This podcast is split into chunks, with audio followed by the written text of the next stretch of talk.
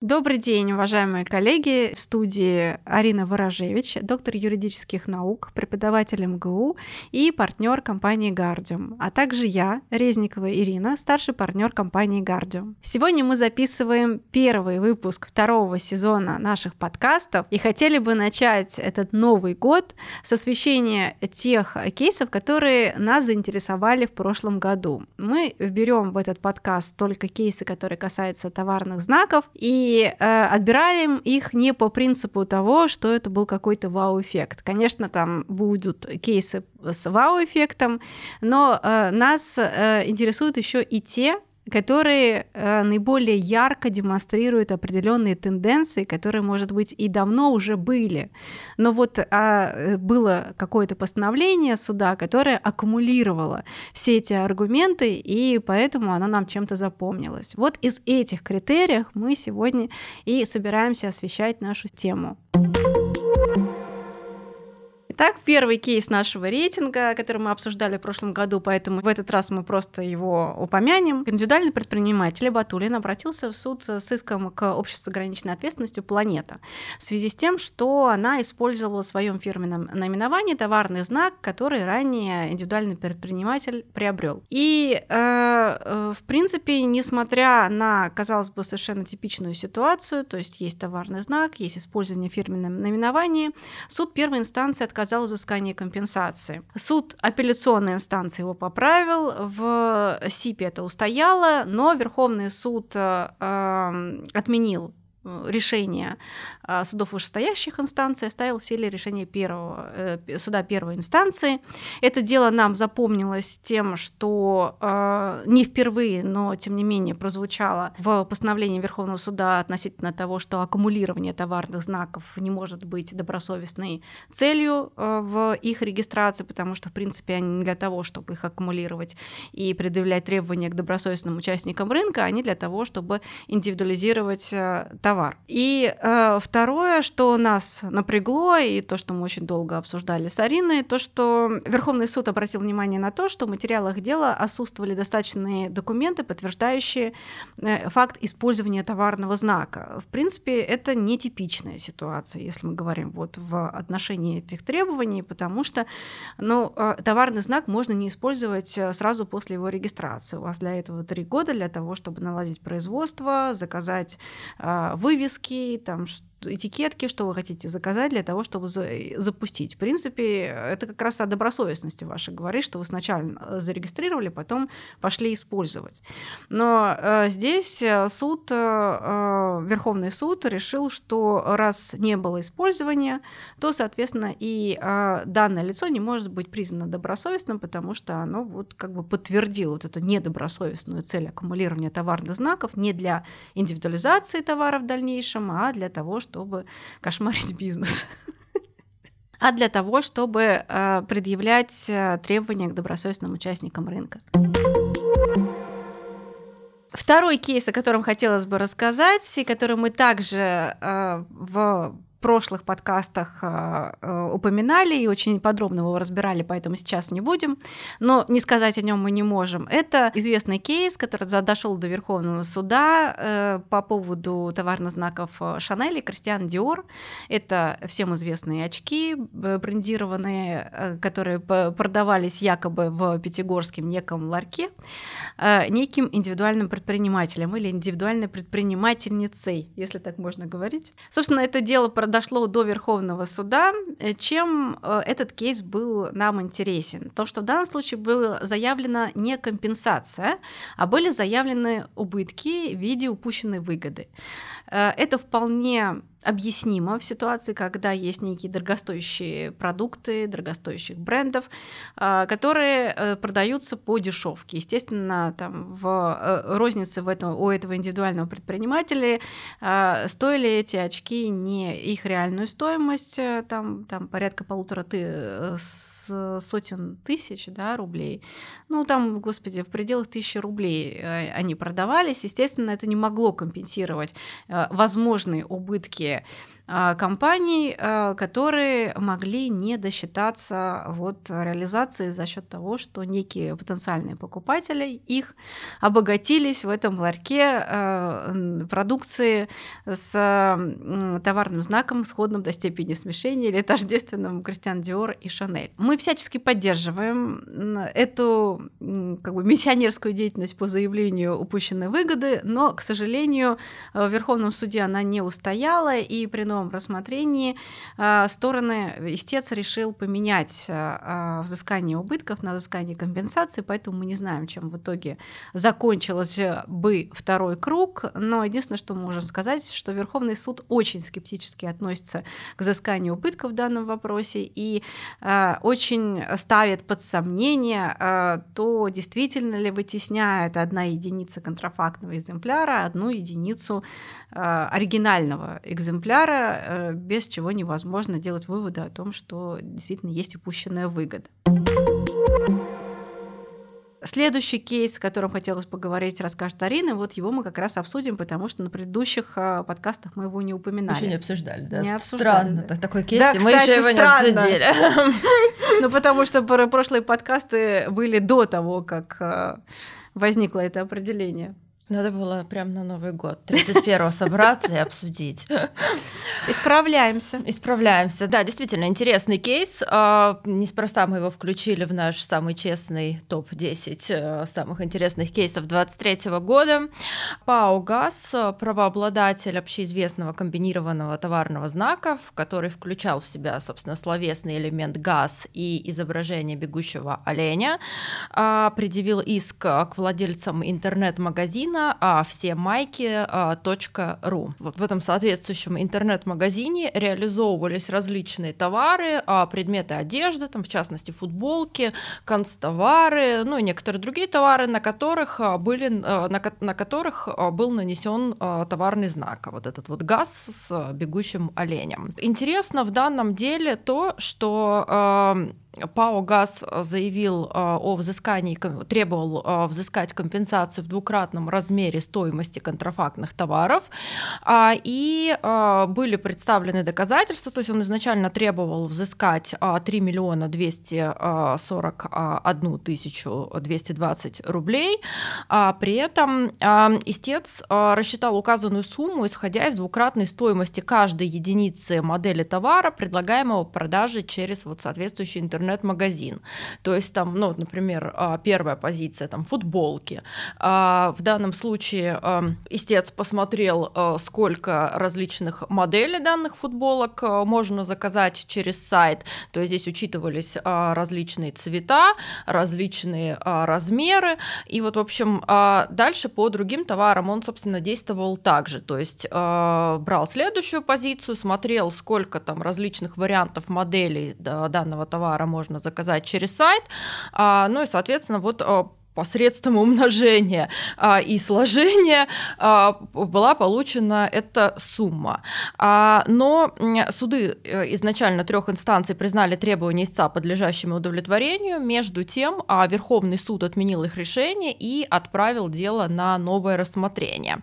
А, чем руководствовался в данном случае Верховный суд? Верховный суд учел аргументы ответчиков о том, что а, вот те товары, которые указаны на сайте, они фактически в действительности еще отсутствуют. То есть вот этот интернет-сайт, он работает по следующей схеме, что потребитель а, заказывает а, конкретный товар, и после, только после этого товар изготавливается и затем а, передается а, заказчику, потребителю. А, и при том, а, что у ответчика где-то там на складе отсутствуют вот соответствующие там футболки, констовары с нанесенным а, на них а, товарным знаком а, газ.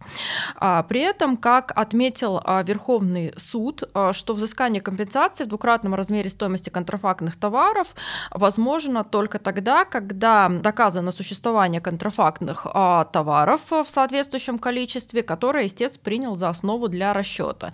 При этом истцом также представлена стоимость одного контрафактного экземпляра, который, опять же, признается за единицу расчета. И что выводы нижестоящих судов, как отметил Верховный суд, они основывались на том, что у ответчика есть по единице, соответственно, каждый вот, каждого товара, соответствующей позиции, модели, размера и так далее. Но вместе с тем, как было обосновано а, ответчиками, а, в действительности этого не было. Поэтому вот, в общем, суду, судам необходимо а, при уже на следующем круге рассмотрения учесть это. И вот данное дело, оно интересно чем? Ну, во-первых, оно здесь тоже подтверждает наш тезис, который мы неоднократно с Ириной выдвигали там и в наших подкастах, и вебинарах о том, что а, правообладателям очень сложно а, доказать а, существенный размер а, компенсации, к сожалению.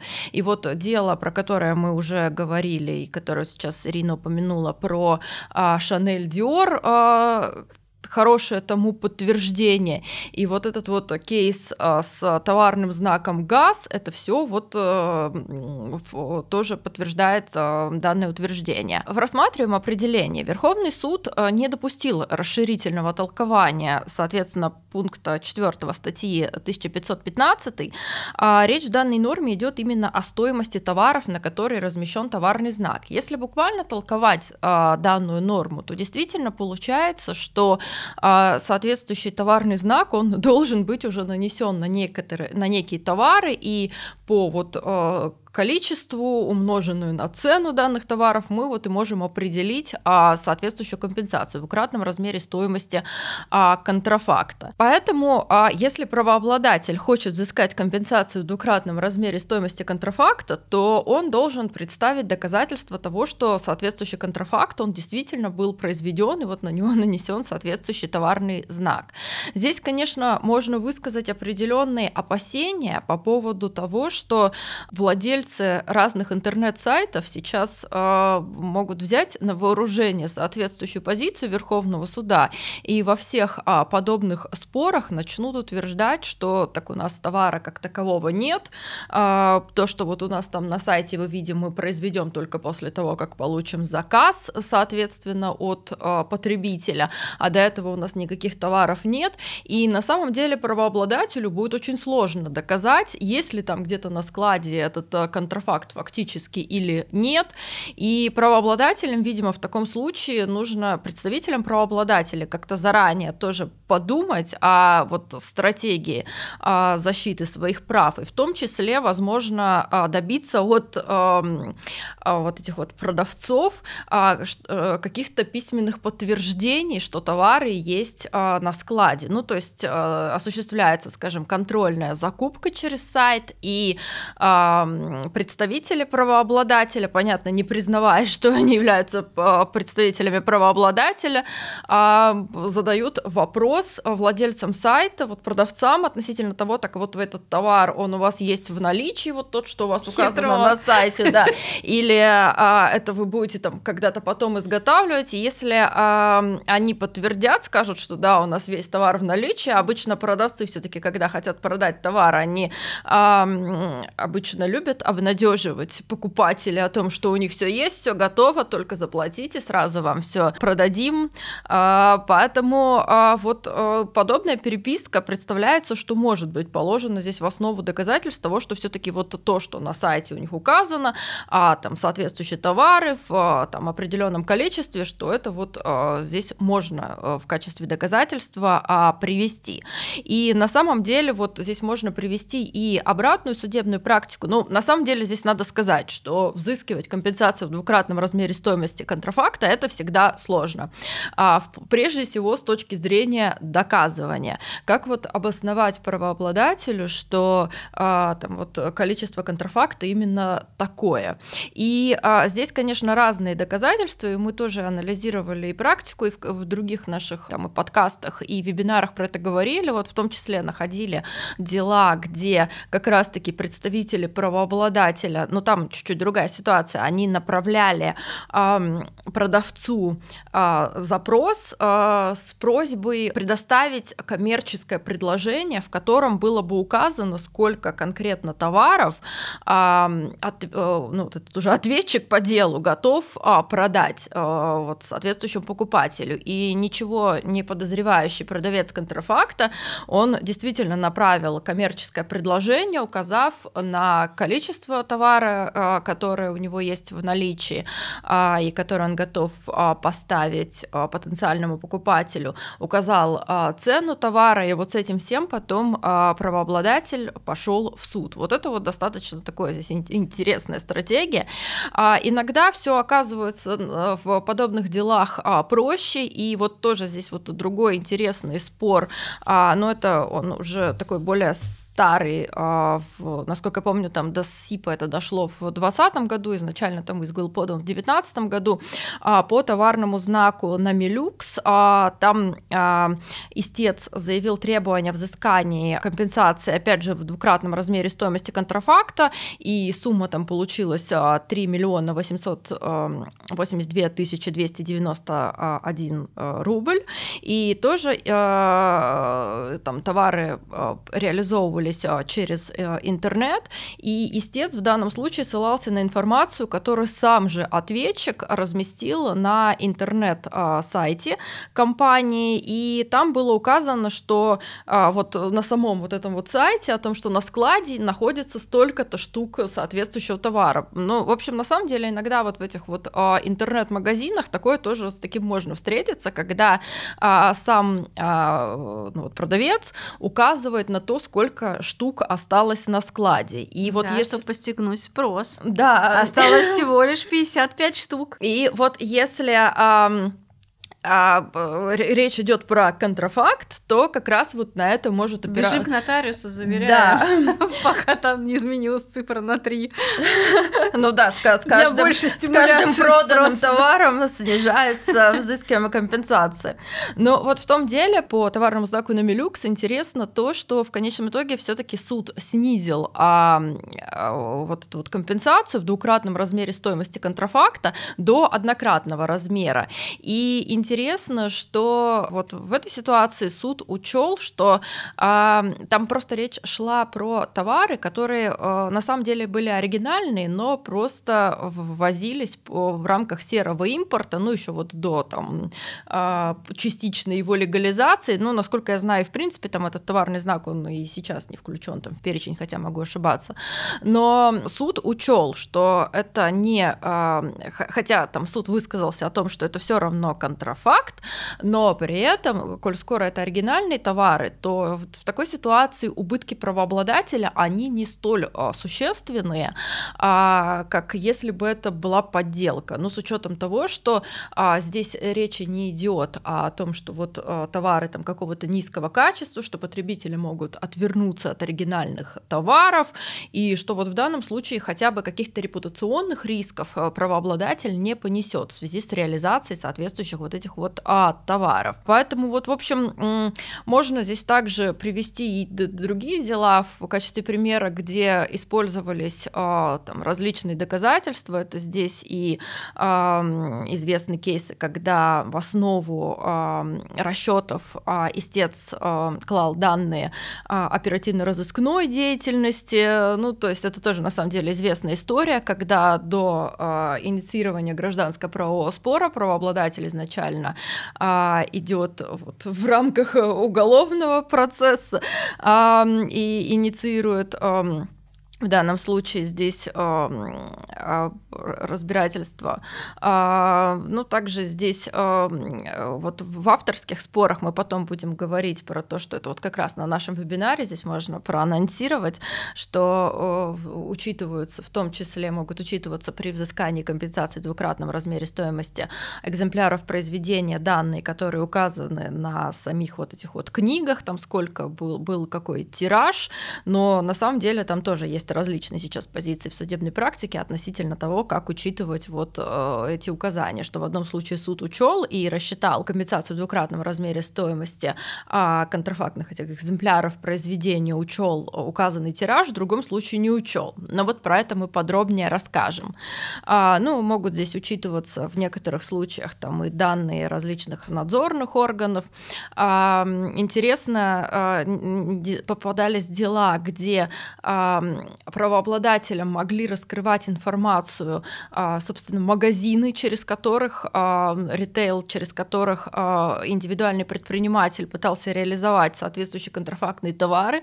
Ну, здесь можно предположить, наверное, что как-то правообладатели договорились, что мы не будем предъявлять к вам иск о нарушении, но при этом вы расскажете, сколько там действительно вам вот этот предприниматель, который изначально там отвечал за производство и первую вот продажу этого контрафакта, сколько он вам передал, чтобы в конечном итоге можно было взыскать существенную компенсацию а, от соответствующего э, субъекта, ну, то есть одного из двух, когда один из нарушителей рассказывает про то, какой был объем нарушения другого, видимо, как-то рассчитывая, что он не будет а, в данном случае привлечен к ответственности, как-то они с правообладателем, возможно, договариваются. В общем, здесь все это к чему? Что правообладатели, конечно, выкручиваются здесь как могут. А, у нас в России нет а, процедуры Discovery, как это э, в Америке. Мы как раз про соответствующую процедуру писали и в нашем дайджесте, и, насколько помню, там тоже когда-то упоминали в наших выступлениях. У нас на самом деле, а, если вот в Америке правообладатель может, и обычно это происходит изначально еще на досудебной стадии, направляет запросы потенциальному ответчику с требованием раскрыть информацию относительно каких-то сделок, продаж, а, может при этом а, вызывать а, свидетелей со стороны ответчика, то есть каких-то сотрудников, которым будут заданы вопросы, в том числе относительно того, сколько там товаров на складе и тому подобное. Может при том даже быть обеспечен доступ правообладателю на склад, там, на предприятие соответствующего потенциального ответчика. То есть у них на самом деле на досудебной стадии правообладатель может собрать достаточно много доказательств, и потом стороны, да, э, вполне возможно, что не будут доводить дело до суда, потому что будет уже понятно, а было там нарушение, не было. У нас а, в России, понятно, такой полноценной процедуры Discovery нет. Хорошо, что хотя бы, что Верховный суд в э, Пленум Верховного суда в постановлении 2021 а, года о применении АПК при рассмотрении дел а, в суде первой инстанции указал хотя бы о том, что арбитражный суд может истребовать а, необходимые доказательства от стороны по ходатайству лица, участвующего в деле, в тех случаях, когда сам, сама вот эта вот сторона, ну, в частности истец, применительно к нашей ситуации, не может получить доказательства от ответчика. А, по идее, вот эта конструкция а, как раз а, должна бы действовать вот в этих вот спорах по взысканию компенсации убытков право, правообладателями исключительных прав с учетом того, что правообладателям, как правило, вот из того, исходя из того, что мы обсудили, достаточно сложно обосновать конкретный размер компенсации, представить доказательства, поэтому вот, в общем, здесь как раз... Поэтому 5 миллионов им в помощь. Да. А, вот. В общем, возвращаясь вот к тому делу, про которое я рассказывала, а, здесь вот позиция Верховного суда, с одной стороны, она вроде понятна, с другой, как я уже сказала, она здесь стоит определенная опасность в связи с тем, что а, владельцы вот этих вот а, онлайн-магазинов а, будут а, всегда теперь утверждать, что у них нет в наличии каких-то товаров, соответствующих товаров, и правообладателям будет достаточно сложно обосновать иное, что эти товары у них есть. Здесь, опять же, вот еще один тезис. На самом деле, конечно, вот проблема видится еще в самом вот в этом вот способе расчета компенсации. В западных правопорядках порядках. У них нет вот самой по себе вот такой компенсации, взыскания компенсации в двукратном размере стоимости контрафакта. А, ну, предположим, что там, в принципе, они, у них нет как, э, вот этого деления в большинстве правопорядков на некую компенсацию плюс убытки. У них это все убытки, при том применительно к IP-спорам просто предусмотрены а, специальные способы расчета убытков. Там тоже есть а, как предполагаемые роялти.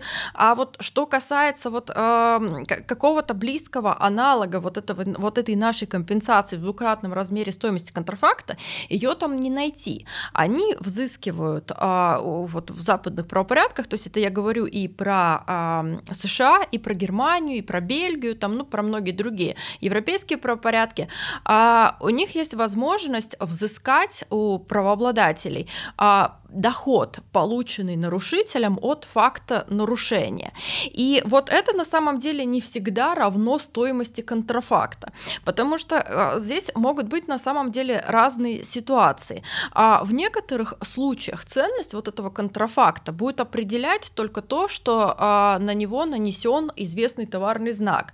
Ну вот здесь, наверное, можно себе представить какие-нибудь вот там, не знаю, низкокачественные футболки с товарным знаком Шанель.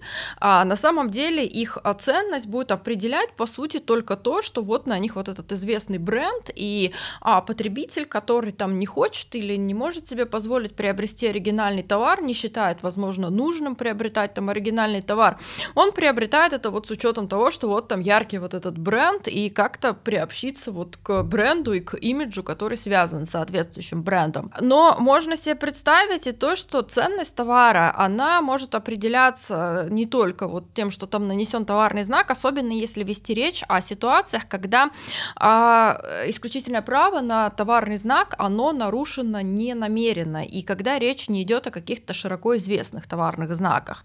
Вот здесь как раз вот далеко не всегда а, было бы справедливо взыскивать а, с а, ответчика именно стоимость контрафакта, тем более в двукратном размере. При том, что, кстати, вот если говорить про м, западные правопорядки, вот в частности в США, у них возможность взыскать вот этот этот э, э, доход, полученный нарушителем, существует только в тех ситуациях, когда речь идет про какие-то особые нарушения, то есть это прежде всего умышленные, намеренные нарушения а исключительных прав на товарные знаки или там какая-то грубая небрежность. В общем, это ну, не во всех ситуациях можно взыскать. А, поэтому э, у нас, в принципе, по российскому нашему законодательству тоже существует возможность взыскать доход, полученный нарушителем. Это у нас абзац 2, пункт 2 2 статьи 15 ГК. Другой вопрос, что в случае с товарными знаками а, нет необходимости обращаться к этой норме а, с учетом того, что у нас есть вот этот вот двукратный размер стоимости контрафакта. А, и, и не надо доказывать причинно-следственную да, связь. И опять же, с учетом того, что э, достаточно сложно складывается применительно к патентным спорам, спорам одно ухау, вот эта практика по взысканию а, дохода, полученного а, нарушителем, с учетом того, что там даже на уровне Верховного суда произошла путаница а, по поводу того, вот как это соотносится доход с упущенной выгодой. Мы, кстати, про это тоже с Ириной говорили на нашем подкасте про убытки, поэтому сейчас уже повторяться не будем. Поэтому а, в случае с товарными знаками это не взыскивается. А у меня здесь на самом деле, вот последнее, что скажу, у меня тут такая позиция неоднозначная. С одной стороны, вот если говорить с позиции такой чистоты доктрины, наверное, нам тоже бы нужно бы отойти вот от этого достаточно достаточно странного способа расчета компенсации в двукратном размере стоимости контрафакта и перейти все-таки вот как западные правопорядки к взысканию дохода. Но с учетом того, как у нас складывается практика, как у нас несчастным правообладателям сложно взыскать нормальную компенсацию, как при том суды при любой возможности пытаются снизить компенсацию, как бы она там ни рассчитывалась, как у нас сложно доказать и взыскать убытки, вот как опять же вот в случае с делом Шанель Диор вот с этими очками.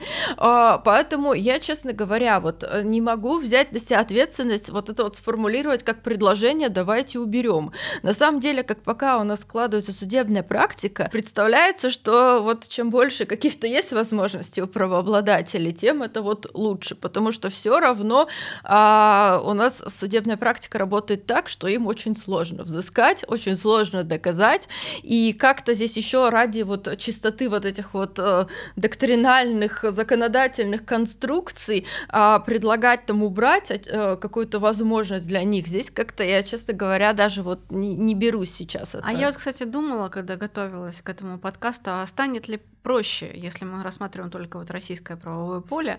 Если мы перейдем на абзац 2 пункт 2 статьи 15, да, насколько будет легче в, доказа- в доказательственном процессе подтверждать, э, что этот доход получен от э, использования именно вот этого товарного знака.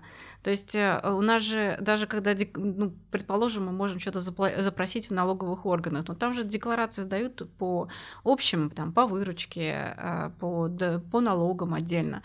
И э, нету выделения того, что... А вот эта вот часть, это в связи с тем, что мы использовали товарный знак «ромашка». Вот эта часть в связи с тем, вот с этим. И по сути, э, как это сейчас происходит, даже намного проще, потому что ты можешь поштучно хоть как-то посчитать то, что у тебя продается на тех же онлайн-маркетах. И э, там достаточно, ну, ну, уже выработанный определенный сценарий поиска доказательств. Да, есть проблемы, когда это не какой-то раскрученный маркетплейс, э, когда это просто онлайн-продавец на своем сайте чем-то торгует. Но справедливости ради стоит отметить, что таких все меньше и меньше. Все стараются концентрироваться на каких-то крупных площадках, которые э, в некоторых случаях признаются информационными посредниками, в некоторых не признаются признаются, поэтому заинтересованы в восстановлении истины. Мы про это тоже говорили. Да, мы про это тоже, про что мы только не говорили. Вот, поэтому я, я думаю, что э, пусть оно так, как есть, как-нибудь будем э, стараться это делать. Ну, ну тоже, да, да, лучше не трогать лишний раз, чтобы не да. навредить. В крайнем случае же можно и запрос даже судебный направить, а сколько у вас на складе находится этого товара. Ну, конечно, да, это большая проблема, потому что некоторые продавцы, они реально не держат на складах, даже на крупных маркетплейсах есть продавцы, которые напрямую тащат все из Китая. То есть ты заказываешь, два месяца ждешь, и пока они закажут в Китае, ты из Китая приедет, ты получишь, э, ну, возможно, дешевле э, тот товар, который был бы на складе. Э, и, ну, такая ситуация есть, да, и как в данном случае доказать? Ну, наверное, только по, по факту отзывов, сколько продано. Потому что на складах ничего нет точно.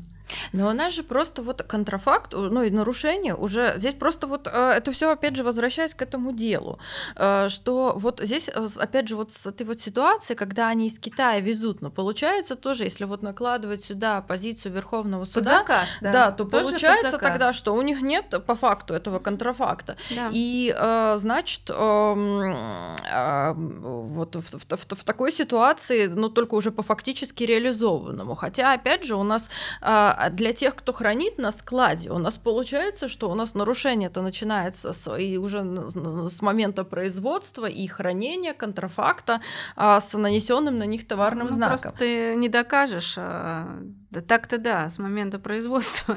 Вот, но а, если представить себе, что да, что как-то правообладатель, он а, извернулся и доказал, ну вот там в том, в том числе э, как, э, вот с, с этими с онлайн-магазинами, где они сами на сайтах, на сайте у себя пишут о том, что столько-то единиц на складе, или как-то правообладатель а, схитрил и выяснил у а, потенциального ответчика, сколько там у него есть этих товаров, то тогда получается, что у нас э, вот в, в такой ситуации ответчики, они будут отвечать, э, извините за тавтологию, в том числе за те товары, э, которые они еще не реализовали и по которым они не получили какой-то доход, какую-то прибыль э, от того, что вот он у них на, на складе находится и там нанесен товарный знак.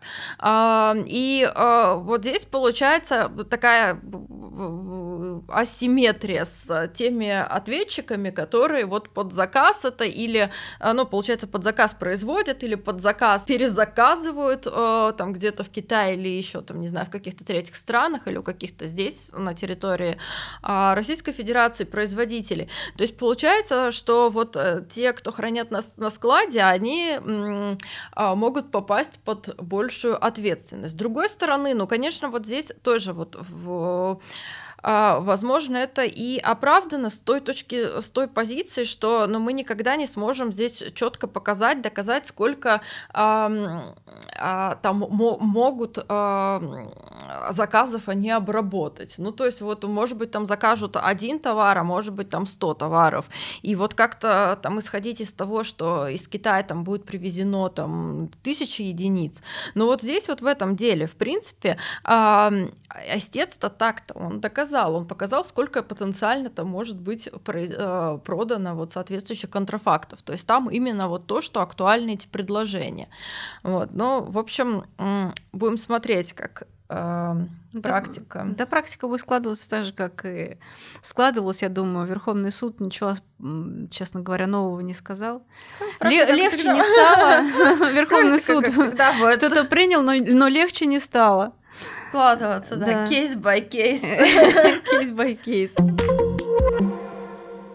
Переходим к следующему кейсу. Постараюсь сделать это максимально просто, хотя мне кажется, в этом кейсе можно запутаться, потому что такое количество фактических данных, которые в итоге привели э, этот спор к, в Конституционный суд. Но прежде чем говорить про сам Конституционный суд, все-таки хотелось бы погрузиться в фактические обстоятельства. Это очень важно, это очень много интересного. Итак, значит, есть э, истец 1 у Максимус, есть истец 2. Э, это некая компания Фарианелли Trading Limited. Будем называть ее Фарианелли, чтобы было проще. И э, два истца, не почему два, да потому что э, там был договор цессии, по которому Фарианелли с часть э, своей компенсации передала Максимусу. В общем, это дело дошло до, от э, первой инстанции до суда по интеллектуальным правам, потом спустилось в апелляцию, не, на, не в первую инстанцию. Апелляция повторно пересмотрела. И сейчас это на уровне суда по интеллектуальным правам, который сделал отдельный запрос в Конституционный суд. А, а в чем проблема? Значит, э, э, я когда читала, думала, самая большая проблема там то, что по договору цессии что-то было передано. Э, потом, значит, этот договор цессии а, признали, по-моему, незаключенным, что ли, или недействительным. А, ну, в общем, они посчитали, что а, исключительные права вот цессионарию не, не передано. Это в, в суде первой инстанции. На самом деле, да, я думала, что это самая большая проблема. А, оказалось, что нет, это даже вот, несмотря на то, что для меня это выглядит масштабно, это на общем фоне выглядит совершенно как капля в море. Ну, договор цессии сначала э, решение суда первой инстанции, они там сказали о том, что предмет не согласован предмет не согласован, потому что на момент его заключения еще не возникли э, права на взыскание убытков и э, компенсации, там и убытки, и компенсации были переданы. Видимо, очень навороченный договор. А, но я договор о цессии всячески поддерживаю, они часто были в моей практике. Я считаю, что они э, двигают э, очень сильно юридическую мысль, потому что заставляют задуматься о тех вещах, которые в отсутствии вот этого дробления мы бы не никогда не подняли. Э, э, суд первой инстанции сказал о том, что это единственное, что может быть, это уступка будущего права. А на будущее право все равно необходимо, чтобы было согласовано ряд условий. Э, эти условия не согласованы, еще потом они еще комментировали о том, что еще нужна регистрация.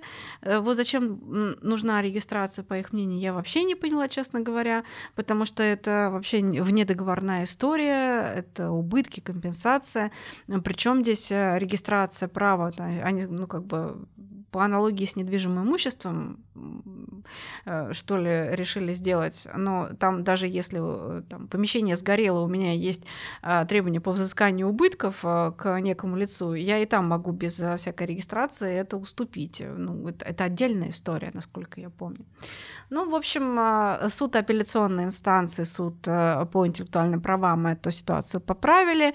Значит, договор о цессии быть, все правомерно передано, условия договора согласованы, и даже если бы это была уступка прав, которые возникнут в будущем, это тоже вполне себе правомерно. То есть договором цессии там разобрались, все хорошо, значит, передавать можно, регистрация не нужна, потому что вот как бы здесь нету такой аналогии с а, недвижимостью, эти сделки, а, э, ну, как бы не касаются недвижимого имущества, который подлежит, сделка, которая подлежит обязательной государственной регистрации, здесь такого нету требования законодательства, соответственно, отметаем. Это вот первая история, что касается договора цессии. Но а, вторая история, которая э, проходит красной нитью по этому кейсу, она в итоге оказалась на рассмотрении в Конституционном суде относительно того, что а, вот эта Фарианелли, которая, собственно, уступала э, часть своей компенсации и убытков, она не единственная, не, один, не единственный правообладатель серии знаков, там оказывается серия, а, э, серия, которая там элемент словесный баю-бай, а у оппонента, у ответчика, соответственно, баюшки-баю. И, э, значит, вот это вот баю-бай, несколько э, товарных знаков, часть из которых принадлежит вот этой Фарианелле, часть ее аффилированному лицу некой компании Курорт Медсервис. Так можно, можно разбить серию знаков, э, э, несмотря на то, что они обладают сходством между группой аффилированных лиц.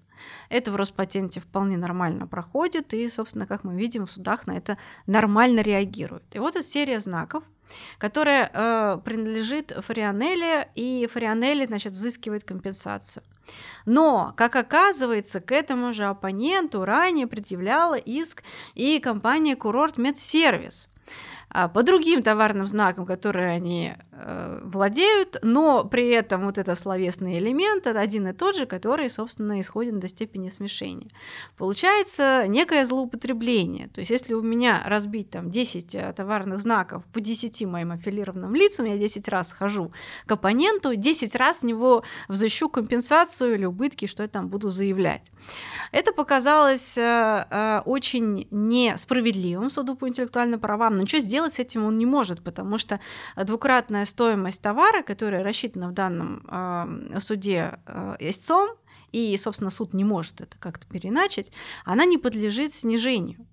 И э, возможно ли, собственно, перед Конституционным судом вот этот вопрос оставился по, по снижению, э, возможному снижению компенсации, которая рассчитана на двукратной стоимости товара и вплоть до там, ниже низшего предела. И в итоге Конституционный суд э, признал несоответствующими Конституции Российской Федерации нормы, закрепленные в пункте 3 статьи 1252, это расчет компенсации по патентам, а пункту 2 под пункты 4 статьи 1515, наша любимая по товарным знакам, в той мере, которой они не позволяют э, при аффилированности правообладателей например, да, при каких-то других критериях, снизить размер компенсации за нарушение исключительного права или отказать ее взыскании э, вообще, да, если там уж действительно какая-то вопиющая ситуация, как я сказала, 10 товарных знаков, 10 компаниям, и вот 10 взыскивает 5 миллионов рублей, и это удовлетворяет. На этом, в принципе, можно делать бизнес, больше ничем можно не заниматься, разделить серию знаков по аффилированной группе и идти предъявлять. И наши там патентные тролли там нервно курят в сторонке и очень сильно завидуют. Вот, в общем, а, э, такая история, которая завершилась в декабре прошлого года. Ну как завершилась? Э, завершилась позицией Конституционного суда. И а, сейчас э, вот это дело будет рассматриваться в суде по интеллектуальным правам.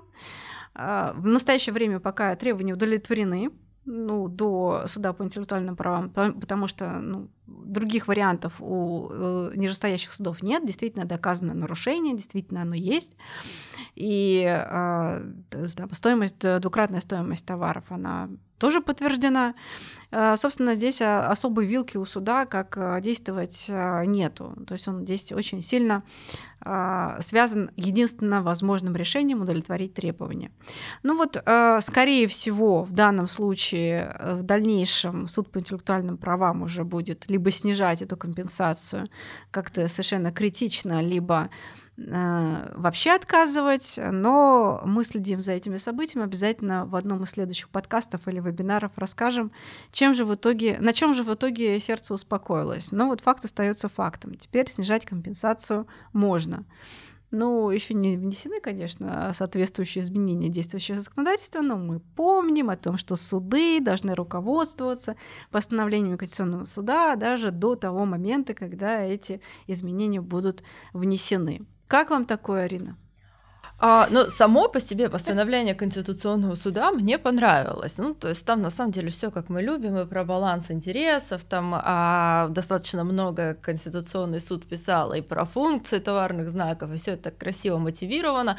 Другой вопрос, что Конституционный суд, конечно, все равно здесь достаточно сложную задачу перед ТИПом оставил, а, с учетом того, что он вроде как сказал и о том, что само по себе последовательное предъявление исков а, правообладателями время вот этих вот серий товарных знаков, оно а, не означает, что должен быть там отказ или автоматическое снижение, что это а, не значит, там, что это как-то неправомерно, злоупотребление правом или и так далее, но при этом, как опять же сказал Конституционный суд, что суды должны в данном случае учитывать всю совокупность обстоятельств, и что в любом случае подобная практика, она может привести к нарушению принципа справедливости и разумности, и в таком случае у судов должна быть а, возможность снизить компенсацию. Но вот здесь вопрос, а, как вот суду, а, который уже будет рассматривать а, данное дело, все-таки понять, там, есть ли угроза этой справедливости и разумности.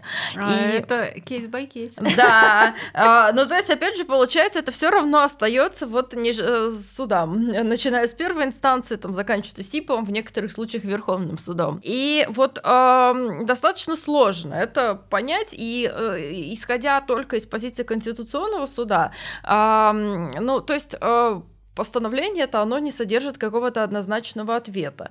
Наверное, здесь, если а, суды установят, что все-таки имело место некая аффилированность, и что речь идет о, там, например, группе компаний, которые а, сотрудничают, взаимодействуют а, друг с другом, как-то связаны там корпоративными отношениями, что в таком случае а, должно произойти снижение. Но опять же, здесь тоже встает вопрос о том, что а, первому-то истцу они все равно вроде как рассчитали все в полном размере, размере, а другой, получается, получит там в меньшем размере. Ну, как-то тут тоже вот вопрос. Ну, ничего, а... ничего, у нас скоро же будет э, долевая собственность. Вот, ну, да. У нас будет несколько владельцев товарного знака. Вот как раз э, суд, видимо, по интеллектуальным правам готовится. Ну вот, да, да, здесь на самом деле вот с этими с товарными знаками, которые а, могут быть зарегистрированы разных правообладателей, здесь так-то тоже, конечно, а, сам по себе вот вопрос интересный допустимости подобной практики. Конституционный суд как раз-таки сказал о том, что вот подобная ситуация, она соответствует а, законодательству, и а, в данном случае нет а, каких-либо проблем в том, что вот а, схожие до степени смешения товарные знаки зарегистрированы на разных правообладателей. Дальше там Конституционный суд как раз вот высказался о том, что, наверное, как, они как-то связаны между собой, или а, афили, а, находятся, или они аффилированы, либо же речь шла о какой-то краткосрочной такой связи, что они просто там один дал другому согласие. А, но вот здесь как раз а, возникает на самом деле еще один важный теоретический и практический вопрос. У нас же, а, да, а, правообладатель уже зарегистрированного товарного знака может дать а, другому лицу согласие на регистрацию схожего до степени смешения товарного знака в отношении, там, в том числе, тех же самых классов товаров э, и услуг. А, но при этом, как у нас говорит статья 1483 ГК, что это возможно только в тех случаях, если не будут введены потребители в заблуждение. И вот здесь тоже на самом деле такая история, она непростая. Но здесь на самом деле самой формулировкой даже возникают вопросы. Хорошо, для сходных до степени смешения можно дать согласие, а если это тождественные товарные знаки. А когда все-таки потребители будут введены в заблуждение, когда нет? Потому что на самом деле здесь же а, проблема заключается в чем? Что а, вот если мы говорим про, опять же, вот на, наша любимая, про публичные функции товарных знаков и исключительных прав на них, ну и, соответственно, про все вот эти вот институты, связанные там с регистрацией товарных знаков, с отказом, а, с основанием для отказа в регистрации товарных знаков, что мы здесь учитываем не только частные интересы а правообладателей, уже зарегистрированных товарных знаков в том, что вот у них там исключительная возможность а, использовать, коммерциализировать товарные знаки. Но мы также здесь должны помнить, что у нас вся вот эта вот система и товарные знаки, и права на них, и все, все прочие институты связанные, они также учитывают и служат а, общественным интересам, интересам потребителей. Прежде всего мы здесь говорим про то, что важно, чтобы потребители не были введены в заблуждение, чтобы у нас потребитель по товарному знаку понимал, что вот это вот за соответствующим товаром стоит определенный источник происхождения товара. И товар под соответствующим товарным знаком, он будет характеризоваться определенными качественными характеристиками, там, не знаю, там, ценой, какими-то там представлениями о там, составе продукции, еще чем-то, ну что вот, в общем, а, товарные знаки знаки помогают потребителям осуществлять их потребительский выбор, минимизируют здесь издержки на потребительский выбор. А в ситуации, когда товарный знак, пусть даже согласие правообладателя, ну то есть правообладатель здесь предполагает, что его интерес не нарушен. Окей, но если у нас получается схожие до степени смешения товарные знаки зарегистрированы за разными правообладателями в отношении однородных товаров, и при том а, товары этих правообладателей между собой существенным образом отличаются, то, наверное, здесь можно говорить про то, что а, интересы потребителей могут пострадать, они думают, что это товары правообладателя один, там пусть даже они не знают, какое это там конкретное ООО, АО, но они представляют, что вот от этого есть некий источник, а, который производит, предлагает какие-то хорошие товары. А второй этот правообладатель, он предлагает там товары с худшими характеристиками там или еще как-то, которые отличаются. Вот, наверное, здесь как раз необходимо говорить о том, что могут пострадать интересы потребителей, а значит, здесь есть основания для все-таки отказа в регистрации вот этого второго товарного знака.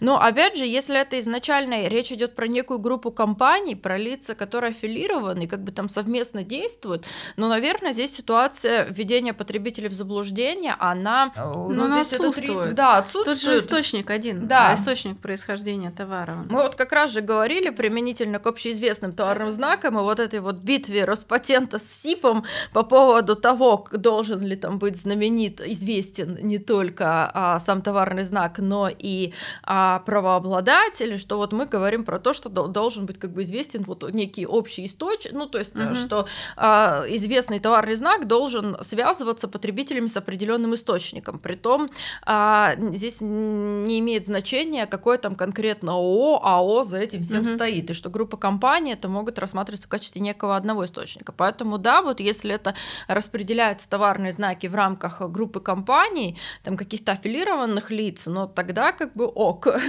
они могут регистрировать на себя схожие там до степени смешения товарные знаки. А вот если это никак не связанные между собой юридические лица, просто как-то встретились один да Я просто, честно говоря, даже не думала об этой проблеме, но сейчас понимаю, что это глобальная проблема, когда мы выходим за пределы серии знака, а просто действительно огромное количество схожих товарных знаков в реестре, они там по факту уже есть согласиями. И по тому, как Роспатент к этому относится, мне это казалось достаточно правильно. То есть он все а, относит на а, сторону правообладателя. То есть у него, конечно, есть формальное основание не э, принимать это согласие, если вводит заблуждение, но он этим не пользуется практически никогда. У нас были очень похожие знаки, очень они проходили, прям написано одинаково разным цветом и, и согласием проходит. И с точки зрения бизнеса это правильная практика, потому что но это правообладатель решает, нарушает, не нарушает, у него там вопросы конкуренции. Если он считает то, что там нету конкуренции, ну так как Роспатент может оценить это как-то иначе? А тут получается, действительно, мы наплодили такое количество этих схожих товарных знаков в реестре. А теперь, если придумать, да, теоретически это не 10 а, товарных знаков одной серии э, в рамках там аффилированной группы, а это сотни знаков, которые могут прийти к одному и тому же нарушителю, которые между собой вообще никак не связаны, и каждый из них может взыскать э, какую-то сумму. Но с точки зрения их, это правильно, логично, их права нарушаются. Но с точки зрения оппонента, это может сразу на банкротство подавать, потому что вообще невыгодно в России делать что-либо без регистрации товарных знаков. С другой стороны, для юристов, э, специализирующихся в нашей сфере, это очень даже хорошо. Сначала зарегистрируйте товарный знак, а потом, соответственно, работайте. Не надо какое-то обозначение, которое больше всего понравилось и приснилось во сне, сразу использовать. Надо сначала оценить. А там реально огромные убытки. Следующее дело тоже достаточно интересное. Здесь, э, правда, обошлось без Верховного суда или Конституционного суда. Э, закончилось все на стадии суда по интеллектуальным правам, но зато дело прошло несколько кругов рассмотрения, и можно сказать, что была такая настоящая битва. Это э, дело по товарному знаку Яндекс Афиша. Изначально данный товарный знак был зарегистрирован Роспатентом, то есть вроде все было нормально, но затем а, компания а, ООО «Афиша» подали возражение на соответствующий товарный знак в Роспатент, и Роспатент аннулировал регистрацию товарного знака Яндекс а, Афиша. Там речь шла про регистрацию в отношении товаров 9, 16 класса и услуг 35, 38, 39, 41, 42 класса МКТУ. Притом патентное ведомство исходило из а, того, что э, исключительные права на товарные знаки вот, э, о э, компании Афиша, э, права на них возникли раньше, а там речь шла про зарегистрированные товарные знаки Афиша, а пикник Афиши, Афиша.ру, и ну, вот у них, в общем, была более ранняя дата приоритета. А при этом, вот, соответственно, Афиша, которая может рассматриваться в качестве старшего товарного знака, полностью вошла в состав младшего товарного знака Яндекс Афиша, что является основанием для отказа в регистрации, ну и, соответственно, последующего оспаривания, а, признания а, недействительной регистрации товарного знака на основании пункта 10 статьи 1483 ГК. Напомню, что в соответствии с а, данным пунктом не могут быть зарегистрированы в качестве товарных знаков в отношении однородных товаров обозначения, элементами которых являются средства индивидуализации других лиц, сходные с ними до степени смешения обозначения. Яндекс, понятно, решил оспорить данное решение э, Роспатента э, в суд по интеллектуальным правам. Как я уже сказала, дело прошло несколько кругов рассмотрения, и в конечном итоге все-таки э, суд по интеллектуальным правам встал на сторону Яндекса. В конечном итоге э, суд возложил на Роспатент обязанность восстановить правовую охрану спорного товарного знака. Из чего в данном случае исходил суд по интеллектуальным правам? А суд по интеллектуальным правам указал указал на то, что Роспатентом не была соблюдена а, методика а, оценки товарного знака в соответствии со статьей 1483 ГК, и что Роспатент не рассмотрел, является ли вот это сочетание Яндекс Афиша единой лексической единицей или нет.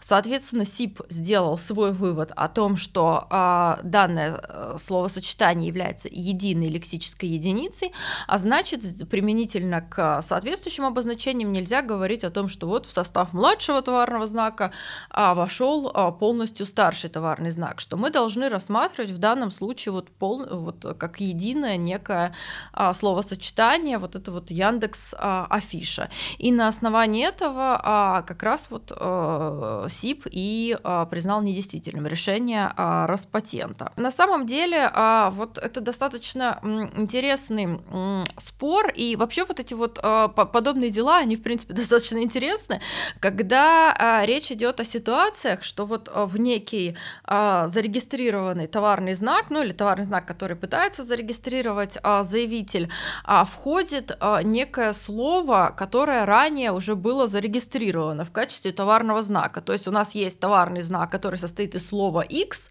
и есть младший товарный знак, который состоит из слова X плюс слова Y. И вот э, если исходить из буквального прочтения статьи 1483, то получается, что а, есть основания для отказа в регистрации как раз-таки вот со ссылкой на пункт 10 а, соответствующей статьи.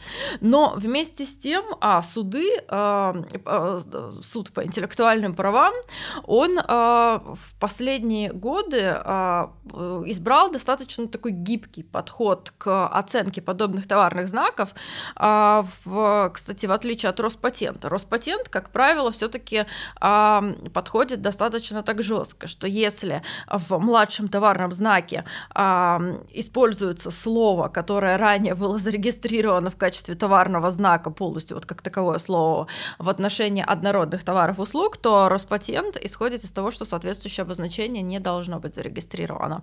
А, то СИБ здесь он избрал более гибкий подход, и вот как раз когда мы подводили итоги а, 22 года, и тоже тогда, ну, не в рамках подкаста, а просто там в рамках наших а, а, заметок, статей в рамках а, IP дайджеста, и там, насколько я помню, я на Закон.ру опубликовала заметку про вот ключевые а, кейсы 22 года, то мы уже подобное дело одно упоминали, это было дело по товарному знаку Gloria Jeans. А, там как раз тоже, насколько я помню, ИП и Батулин, у него зарегистрирован был товарный знак Глория, и, соответственно, вот он пытался оспорить регистрацию э, Gloria Jeans. В общем, насколько я помню, там Роспатент тоже, на самом деле, э, занял сторону э, правообладателя Gloria Jeans, то есть там не, не, не признавал он соответствующий товарный знак, его регистрацию недействительной, но ИСИП это подтвердил, что в данном случае, да, на первый взгляд, получается, что зарегистрированный товарный знак Gloria входит вот в обозначение Gloria Jeans.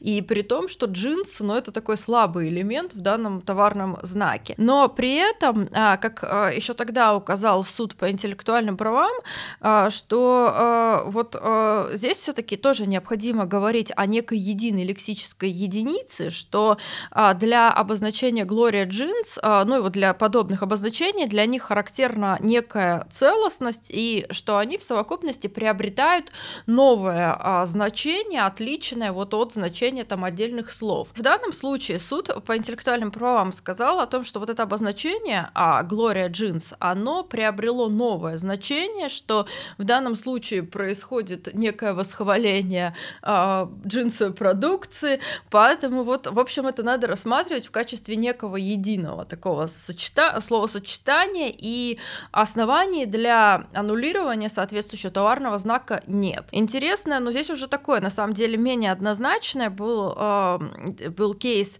по а, товарному знаку а, мастер муравей. Вот там тоже, в общем, а, вот этому товарному знаку мастер муравей был а, противопоставлен старший товарный знак муравей, который принадлежал все тому же лицу. Да? По-моему, да. Я, я же не помню. Не будем утверждать, но скорее всего это был он. Почерк узнаем, да? Почерк знакомый, да. Ну и вот, в общем, там тоже э, суд по интеллектуальным правам сказал о том, что э, вот это словосочетание «мастер муравей», оно приобрело уже некое такое самостоятельное лексическое значение, и что здесь тоже не надо вот это вот разбивать на отдельные слова и говорить о том, что точно, в младшем точно. товарном знаке используется а, старший товарный знак. С другой стороны, ну, э, мы здесь приведем а, противоположный кейс, как бы, где а, СИП все-таки высказался о том, что а, соответствующее обозначение младшее не должно было быть зарегистрировано, это а, дело по а, товарным знакам Хруст и Хруст а, Лига, тоже 23 года. И вот здесь как раз а, суд признал соответствующее обозначение сходными до степени смешения. Ну и, соответственно, что товарный знак Хруст Лига не может быть а, зарегистрировано а, в качестве м, товарного знака. У если посмотреть практику Роспатента, то там мы найдем достаточно интересные. А решение, например, Роспатент в свое время отказал в регистрации товарного знака Google Orion. При этом а, ведомство исходило из того, что, дан, ну, что данному обозначению противопоставлены а, обозначения Orion Telecom, ну и некоторые там другие какие-то Орионы. И а, Роспатент исходил из того, что вот это сходные до степени смешения товарные знаки, и поэтому в общем, есть основания для отказа в регистрации. Но на самом деле это, конечно, вот конкретно вот эти вот решения представляются спорными, и я бы здесь не согласилась с учетом того, что здесь явно сильный элемент Google, и о риске введения потребителей в заблуждение в таком случае говорить а, не приходится. Но все-таки вот а, позиция ведомства а, была а, такова. И на самом деле там достаточно много было а, подобных а, случаев, когда а, правообладатель а, некого широко известного товарного знака добавлял к своему вот этому широко известному, иногда даже общеизвестному товарному знаку некие а, дополнительные вот эти слова, и оказывалось, что вот это второе слово, оно уже ранее было кем-то зарегистрировано в качестве товарного знака, и Роспатент отказывал в регистрации там или, а, ну здесь уже получается не, ну или через статью э, пункт 10 а, статьи 1483 или а, через то, чтобы это сходные до степени смешения товарные знаки, а, если там не было а, а, вот именно вхождения старшего товарного знака полностью в младший товарный знак, а, например, они совпадали по одному из слов. Ну, в общем, вот Роспатент здесь он а, все равно придерживается более формального подхода, чем СИП. И здесь подход СИПа а, мне ближе. А, при том, как представляется, но это прямо из а, решений СИПа не следует, ну то есть у них там буквально про это не написано, но, как представляется, а, СИП здесь учитывает вот при рассмотрении соответствующих товарных знаков все-таки еще учитывает а, саму специфику товарного знака а, и младшего и старшего. То есть если речь идет о обозначениях с незначительной изначальной различительной способностью. Ну, то есть там тот же самый там муравей, а, вот там глория, ну, то есть какие-то обозначения, слова, которые существуют в лексике и до которых на самом деле могли додуматься различные а, предприниматели, как-то включить их а, в свои товарные знаки, а, то вот, вот это как раз здесь тоже представляется, что учитывается. Если бы мы говорили про какой-то однозначно вымышленный товарный знак, который не используется, ну, соответствующее обозначение, оно не используется в обычной лексике, а только вот выступает в качестве товарного знака, наверное, бы решение было другим.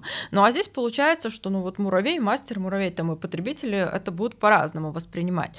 Во-вторых, а, вот в Gloria Jeans и в Яндекс Афиша здесь однозначно еще, наверное, сыграла свою роль это то, что у а, как раз младшего товарного знака и вот этого слова, которое входи, э, ну, в данном случае Яндекс, что соответствующее обозначения, они характеризовались а, высокой приобретенной различительной способностью. И здесь тоже нельзя сбрасывать это со счетов. То есть здесь тоже ну, интересы потребителей вряд ли пострадают, что там Яндекс Афиша, ну, наверное, любой потребитель будет это связывать именно с компанией Яндекс как с э, источником происхождения там, товаров, услуг, а не с обществом Афиша. А, так же, как там Gloria Jeans, а, с учетом того, что это раскрученный товарный знак, там у них достаточно достаточно активная реклама, и опять же, вряд ли э, кто-либо из потребителей будет думать о том, что, наверное, это происходит вот э, от соответствующего товара из того же источника, что вот там товар э, э, от того же правообладателя товарного знака Глория, э, ИП Батулина. Э, вот, в общем, здесь представляется, что еще вот, вот это вот учитывалось судом, хотя прямо он нам про это и не сказал. Меня больше в такого рода кейсах всегда вызывает вопрос не вот э, по содержательной э, части, а потому, зачем нам пункт 10 статьи 1483, если у нас есть пункт 6, а разницы между ними практически нету, потому что вот то, что мы применяем при исходстве до степени смешения, вхождение одного знака в другой, ну это же методические рекомендации Роспатента фиг знает с какого года, и э, это обычная практика сравнения. И мы уже эти методические рекомендации воспринимаем в целом по сходству. Мы не различаем там на, второй странице одно написано, на третьей странице там другое написано. И мы не делим это по отдельным пунктам. Для нас это все сходство до степени смешения. И когда мы по пункту шестому идем, мы тоже вот, собственно, те же самые аргументы и приводим по поводу того, что одно входит в другое, поэтому оно, значит, э, похоже. А, есть э, цельная конструкция. Если это цельная конструкция, то нельзя рассматривать ее по частям, то, соответственно, это снижает снижается степень сходства. В общем, вот все то, что мы сейчас говорили про Яндекс, э, Афишу и Афишу, вот это вот все мы бы говорили, если бы это был пункт 6 статьи 1483. Я вот никогда не понимала, зачем нам нужен пункт 10. Ну, на самом деле, я тоже там... И, кстати, вот и если посмотреть вот по вот этим делам, там их, э, ну, такой большой массив набрать, то мы увидим, что в некоторых случаях основанием идет как раз пункт 6 а, статьи 483, а в некоторых пункт 10. Ну, то есть, как бы это там и для Роспатента, они иногда на то сошлются, иногда на другое. И, в общем, на самом деле здесь тоже э, каких-либо серьезных э, причин для того, чтобы это выделять в качестве двух а, различных оснований, оснований, я вот тоже не вижу. Опять же, у меня всегда, когда я вот у студентов спрашиваю, про вопрос задаем про основания для отказа в регистрации товарных знаков, мне пункт 10, вот эту вот формулировку никогда не называют.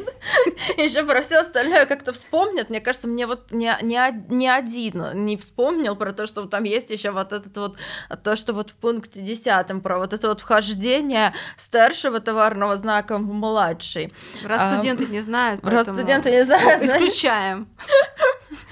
Надеюсь, Государственная Дума нас услышит и исключит. Никому не нужны основания. Дальше у нас э, не менее интересный кейс. Он касается включения географических названий внутрь товарного знака. И вот, значит, кейс. Э, некий белгородский хладокомбинат стал выпускать э, пломбир. Насколько я поняла, что у них была идея вообще выпустить в отношении каждого города. И вот пломбир, значит, сердечко, которое мы обычно просим вас ставить. Нативная реклама. Да, вот это вот сердечко. Я люблю Воронеж. И, я а, люблю подкасты Гардиум. Я люблю подкасты Гардиум. В итоге они были зарегистрированы, но некое общество Янтарь подало в Роспатент возражение на данное обозначение. И э, регистрация была аннулирована. Э, в итоге э, суд поддержал патентное ведомство, то есть э, это решение устояло в суде по интеллектуальным правам. Ответчик утверждал то, что в данном случае вот это упоминание Воронежа никак не указывает на географическое происхождение товара, но суд к нему, к нему не прислушался, снова прокомментировал то, что, собственно, обычно суд по интеллектуальным правам комментирует вот в подобного рода кейс. Мы можем включить географическое название внутрь знака. А если бы, соответственно, в данном случае это был не Белгородский э, хладокомбинат, а Воронежский, вопроса бы не было. Это был бы неохраняемый элемент э, товарного знака. Но а, прежде чем включать определенное географическое название внутрь товарного знака, нам нужно ответить на ряд вопросов. Прежде всего, известно ли это географическое наименование широкому ряду потребителей. Если оно неизвестно, то в данном случае Э, мы можем рассматривать это географическое наименование как фантазийное, и э, поскольку оно вообще никак не ассоциируется с определенным товаром и не может ассоциироваться, потому что потребители его не знают, само географическое наименование, то дальше мы совершенно спокойно живем с этим фантазийным элементом внутри товарного знака. Если мы э, отвечаем утвердительно на этот вопрос, то есть потребители знают, это название. То есть, понятное дело, что любой э, российский потребитель знает э, Воронеж как некий город, который находится на территории Российской Федерации.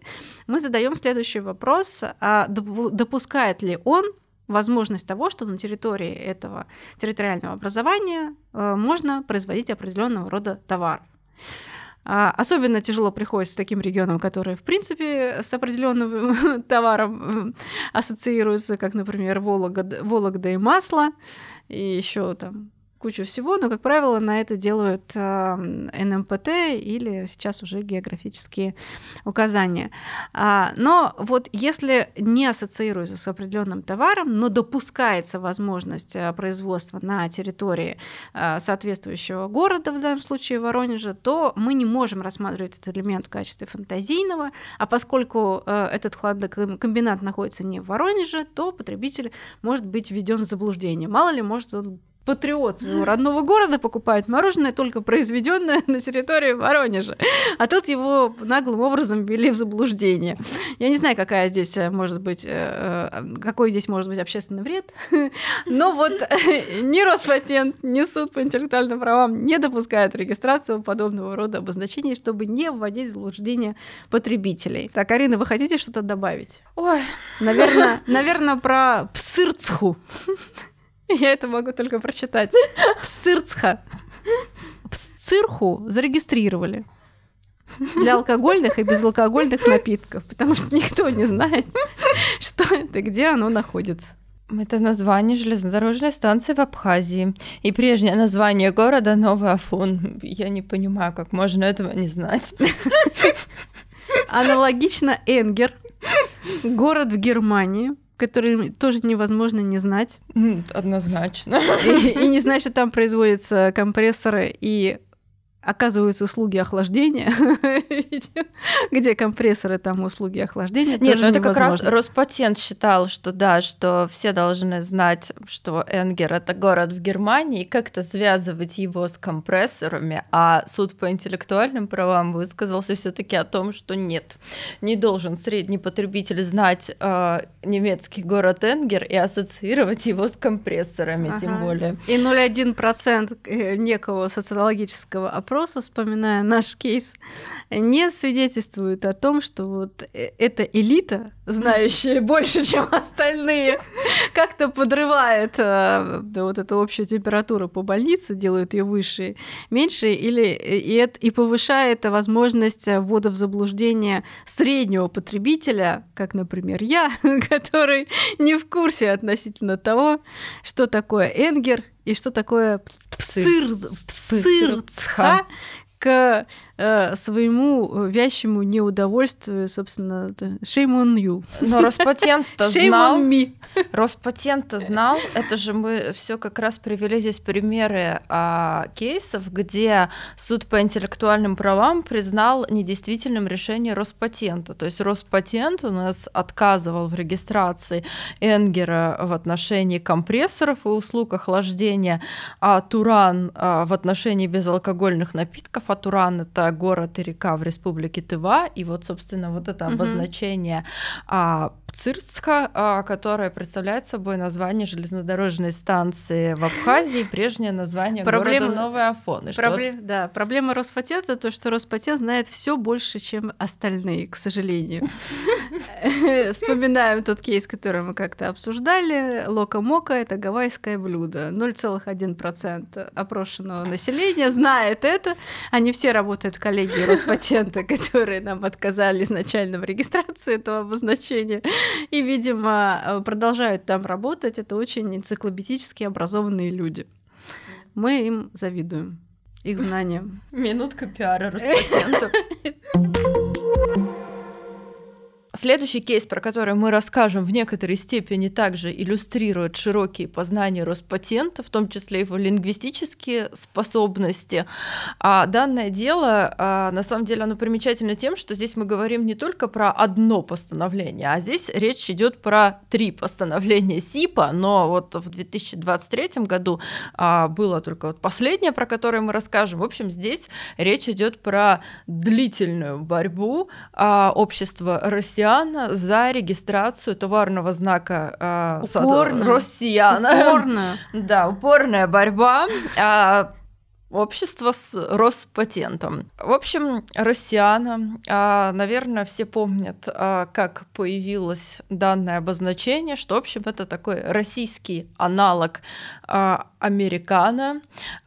И, в общем, как раз вот это вот общество россиян подало заявку на регистрацию соответствующего товарного знака в отношении ряда товаров 30 класса, услуг 35, 43 класса, обозначение россияна, ну, соответственно, латинскими а, буквами при том в такой достаточно оригинальной графической манере.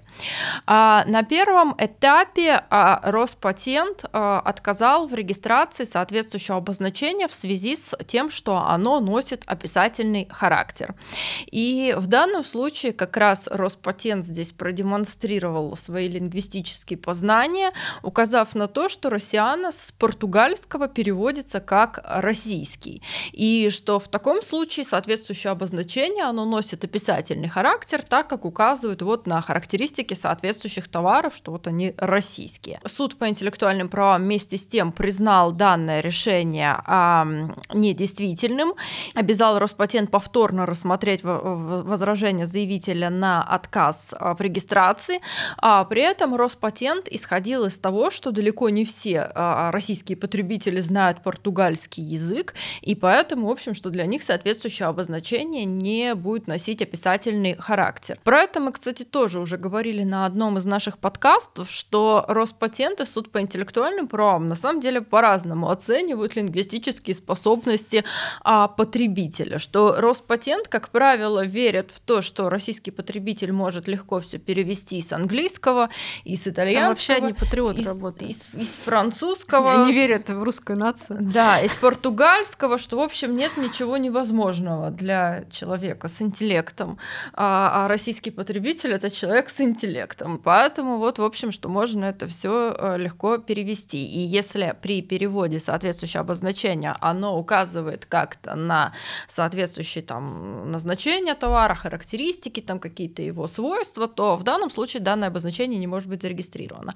А СИП, он, как правило, занимает в таких э, случаях э, противоположную позицию и говорит о том, что а, знание соответствующих там иностранных языков далеко не обязательно для среднего российского потребителя, и, скорее всего, он не знает и не сможет перевести, а, поэтому, в общем, нет основания говорить о том, что обозначение а, носит описательный характер.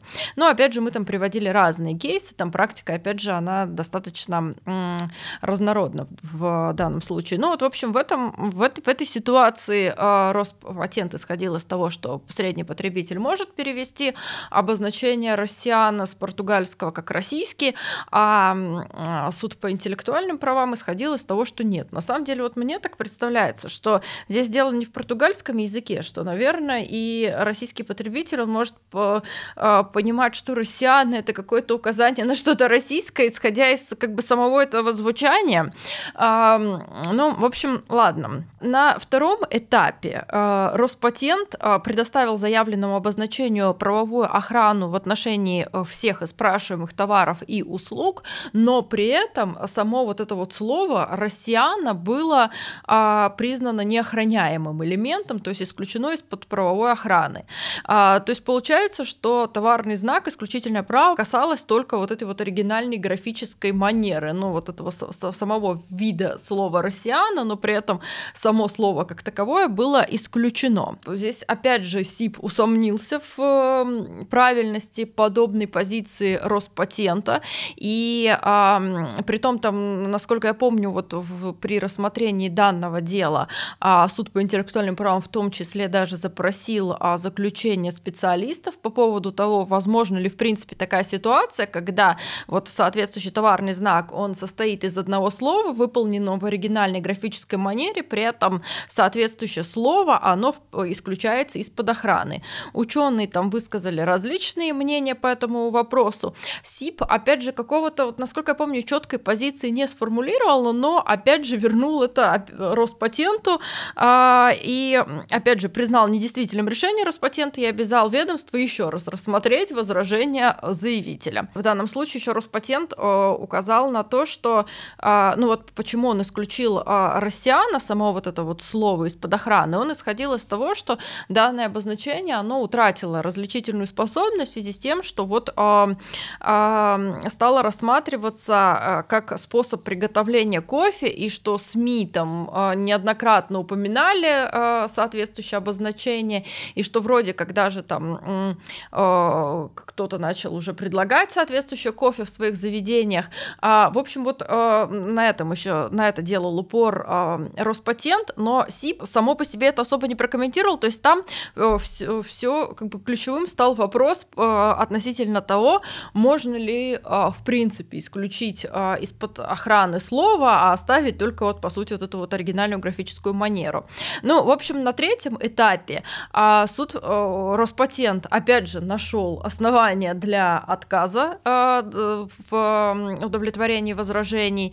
А, и опять же, исходил из того, что а, соответствующее обозначение, по крайней мере, в отношении части товаров, услуг, оно не может быть зарегистрировано. То есть Роспатент, он зарегистрировал обозначение россияна в отношении а, там, какой-то группы товаров и услуг, но при этом в отношении вот ключевых товаров, то есть это кофе, кофе, содержащие напитки, напитки кофе-заменителя, там услуги, по э, розничной оптовой продаже кофе, услуги баров, предоставляющих кофе, кофейные напитки, то в отношении вот всех этих товаров и услуг Роспатент отказал в регистрации соответствующего обозначения. Обоснование при этом он выбрал достаточно оригинальное. А в дан, на данном уже этапе Роспатент сослался на то, что соответствующее обозначение, оно противоречит общественным интересам. Вот мы тоже с Ириной в одном из наших подкастов рассказывали про вот это вот основание для отказа а, в регистрации товарных знаков, а, противоречия общественным интересам, нормам морали и нравственности.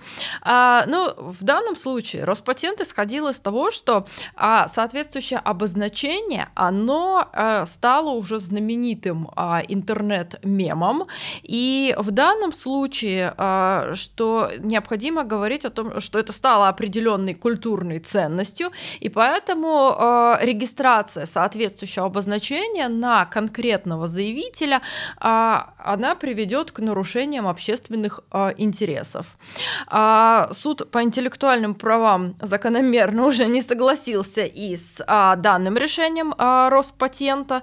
Э, он признал недействительным соответствующее решение, и на сей раз уже суд он э, обязал Роспатент не просто рассмотреть повторное возражение, как это он делал раньше, а он уже обязал патентное ведомство зарегистрировать обозначение в качестве товарного знака в отношении всех товаров и услуг, в отношении которых, собственно, заявитель просил предоставить Психанул. правовую охрану. Да.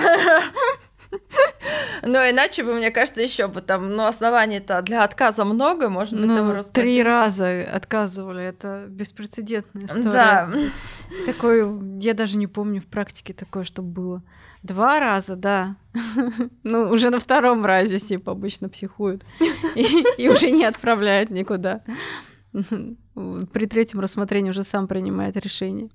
Но мне кажется, здесь суд по интеллектуальным правам э, дождался э, решения Роспатента, того решения Роспатента, как, которое однозначно неверное, что вот предыдущие варианты, но там на самом деле э, такая ситуация была неоднозначна, когда речь шла про описательность, э, с учетом того, что Русиана, ну все равно как бы намекает российским э, про, э, потребителям на то, что это некий российский продукт. Опять же, когда речь шла про э, различительную способность, отсутствие различительной способности. Здесь, в принципе, так-то тоже можно было говорить о том, что э, россияна э, с учетом там э, мема, с учетом того, что про это много писали СМИ и про вообще изначально историю появления этого термина, когда там Медведев же предложил, что заменить вот это вот враждебное американо на российское россияна, что исходя вот из всей совокупности вот этих обстоятельств можно было бы говорить о том, что данное обозначение, оно а, может восприниматься потребителями уже в качестве указателя на конкретный а, продукт, на вот вид а, соответствующего кофейного напитка, а, что это, ну, по сути, то же самое, что американо, только вот... А, ну, черный русский. Да, черный русский. Да, а, та, там же и вот там как, была... Как вошедшая во, всеобщее употребление, по-моему. И вот там как раз ситуация, она была, да, ну, такая, ну, неоднозначная, что можно, в принципе, да, да. было бы говорить Аргументы про то, что... есть для этого. Да, что это обозначение, оно уже вошло в, в лексический оборот в качестве указателя на а, конкретный вид продукции, что оно э, потеряло различительную способность, и вот с этих позиций. Но а, там на втором этапе, когда Роспатент вроде и указал на утрату различительной способности, а, он там вот, ну, как я уже сказала, а, исключил просто вот это вот само слово, предоставив охрану, по сути, вот графической вот этой вот манере, и что СИП, он когда пересматривал, ну, рассматривал уже а, заявление а, о Россиана, он э, сделал акцент именно на том, что а вот можно ли в принципе так сделать, просто вот исключить а, само по себе слово, оставить только вот э, оригинальную эту графическую манеру. Но при этом вот этот аргумент про то, что обозначение это утратило различительную способность, оно э, затерялось вот за вот этим вот вопросом относительно того, можно ли так в принципе было сделать с товарным знаком. И а когда уже вот на третьем этапе, но здесь уже очевидно, что про вот это нарушение общественных интересов здесь, конечно, говорить а, а, нельзя. Сложно. Сложно. Ну, да, для Роспатента тоже нет ничего Даже невозможного. для патентного ведомства Да. сложно. Ну, вот здесь а, позиция СИПа, она интересна тем, что, а, ну, во-первых, здесь СИП высказался о том, э, разграничил вот эти основания для отказа в регистрации товарных знаков. То есть он здесь сказал о том, что, а, ну, в очередной раз напомнил Роспатенту, что когда речь идет про отказ а, в регистрации товарного знака со ссылкой на общественные интересы, то нужно четко обозначить, о каких конкретно общественных интересах идет речь, как именно они нарушаются, что а, культурные ценности действительно в данном случае, о, с одной стороны, оправданно говорить про общественные интересы, но а, именно про нарушение общественных интересов можно говорить только тогда, когда сам товарный знак,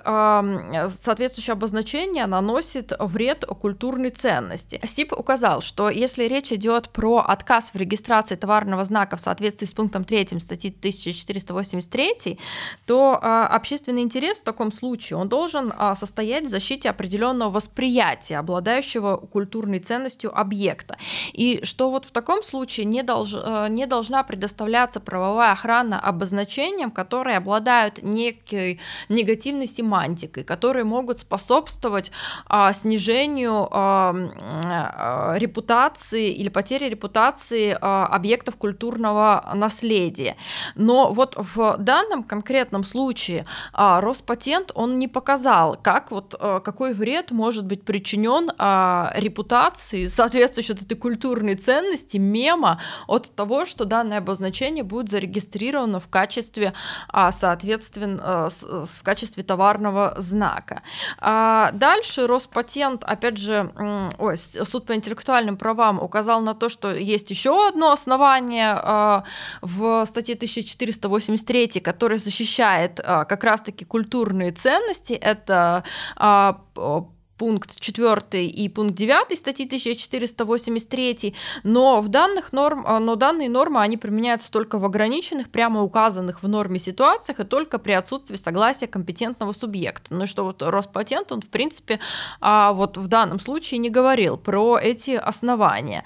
А дальше, как указал а, суд, что если речь идет про отказ в регистрации в связи с тем, что некое обозна- некоторое обозначение, оно уже не воспринимается потребителями в качестве товарного знака, указателя на источник происхождения товара, то вот применительно к таким ситуациям необходимо а, оценивать обозначение с позиции того, а, утратило ли оно различительную способность или нет, но это было сделано уже Роспатентом ранее, и что вот здесь опять же вот в этом конкретном деле не идет а, речи про соответствующие основания для отказа в регистрации товарных, товарного знака соответствующего. Поэтому, в общем, в конечном итоге а, обозначение россияна должно быть а, зарегистрировано. Ну, вообще вот с а, интернет-мемами, со всеми этими вот ставшими известными в интернете словечками, здесь, конечно, все не так-то просто. И можно привести в, а, в качестве примера и обозначения а, соответствующие вот интернет-мемы, которые все-таки зарегистрированы в качестве товарных знаков. А, Здесь можно привести а, в пример обозначения «Наташа, вставай, мы все уронили», вот эти вот известные коты. Данная фраза, она была зарегистрирована Роспатентом в качестве а, товарного знака.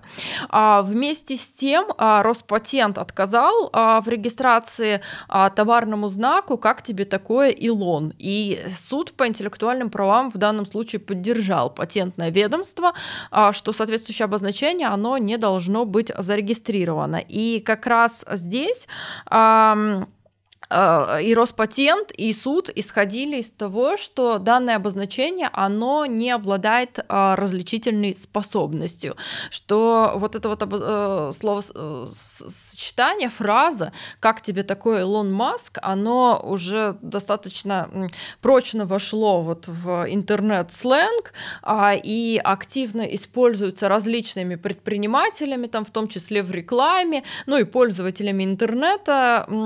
Очевидно, очевидно. И в связи с этим оно уже не может восприниматься потребителями в качестве указателя на некий единый источник происхождения товара, что потребители все-таки будут воспринимать эту фразу, даже несмотря на то, что из нее убрали фамилию Маск, а оставили только как тебе такое Илон, все равно будут воспринимать это как известный мем, а как э, вот достаточно распространенную вот эту вот фразу, и а, потребители уже не смогут связывать а, с соответствующим обозначением какие-то представления, впечатления о товарах, услугах, что уже это обозначение оно не обладает различительной способностью.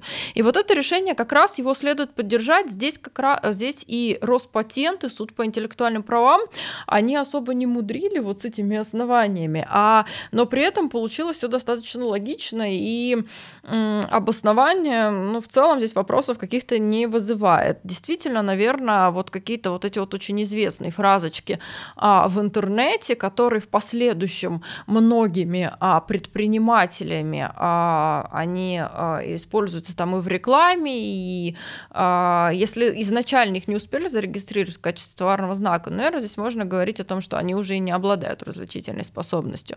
Но вот с Россиана, на самом деле, я вот здесь, мне сложно какое-то вот однозначное решение предложить, а, с учетом того, что а, Э, нет всех данных, то есть мы не знаем точно, а, действительно ли там достаточно много сейчас заведений предлагают соответствующий, а, соответствующий кофейный напиток, действительно ли большая часть потребителей а, рассматривают обозначение россияна в качестве указателя уже на конкретный там, способ приготовления кофе. Но вот здесь, если уж говорить про отказ в регистрации соответствующего еще обозначение и возможные основания, то здесь а, я бы пошла именно вот через это, что обозначение русиан воспринимается потребителями именно в качестве указателя на конкретный вид э, кофейного напитка, способ его приготовления, и в связи с этим обозначение не обладает, э, здесь утратило различительную способность. Вот про, про что-то такое можно здесь было говорить, но, естественно, не про вот нарушение этих общественных интересов интереса. Следующий кейс, э, который мы хотели бы осветить, посвящен пельменям и кафе «Лепим варим». Это и пельмени, и кафе э, в разных вариациях. Так э, начинается все очень красиво. О, инвестиционная компания «Молодые и красивые». Это важно. Правообладатель серии товарных знаков э, со словесной частью «Свежие пельмени лепим и варим» обратился в суд к э, Евроспару и к Спару относительно того, что они в отделе кулинарии делают э, тоже пельмени и тоже на этикетке ставят пельмени лепим варим. Важно заметить, что у ответчика есть свой товарный знак, там э, вот этот слоган «Лепим, варим», он неохраняемый. И э, это знак комбинированный, там еще э, изображен пельмень. Но э, я, когда читала кейс, думаю, как же так? Как же так они могли поступить с презумпцией отсутствия э, сходства зарегистрированных товарных знаков? Зачем они так привлекли к ответственности? А оказалось, что ответчик, он не совсем свой знак использовал, он прям вот словесным элементом пельмени лепим, варим, и э, по сути э, получается, что он использовал не свой знак с отклонениями, как сказал суд, а вот э, четко сходный до степени смешения с компанией истца, которая к тому же имела регистрацию в 43-м классе кафе-кафетерии.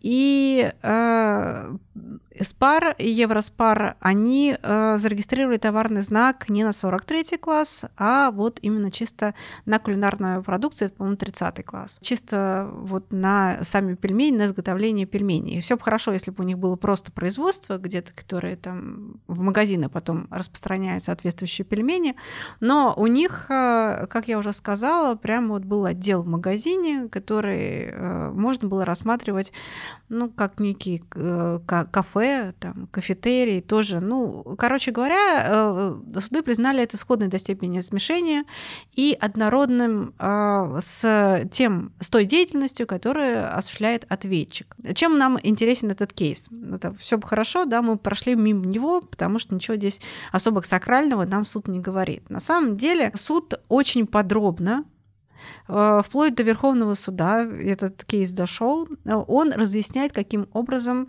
необходимо рассматривать однородность. При этом, включая до суда э, по интеллектуальным правам, сначала полностью удовлетворили все требования, и при этом они до кучи э, удовлетворили запрет на использование не только в 43-м классе кафе-кафетерий, но еще и 35-й класс, 39-й, 40-й, то есть то, что, по сути, в судебном процессе не рассматривалось. То есть 35-й класс — это реализация, это рекламная деятельность, и а, Верховный суд не поверил. Ну, а где вы тут рассматривали однородность? То есть, э, когда мы говорим про кафе, кафетерии и какие-то кулинарные отделы, здесь понятно, что это сходно до степени смешения. Когда мы то же самое рассматриваем уже с рекламной деятельностью или с там, хранением упаковкой в 39 класса, то тогда уже возникают определенные сомнения. То есть это а, подле... вот эти утверждения, они судом также должны были быть проанализированы,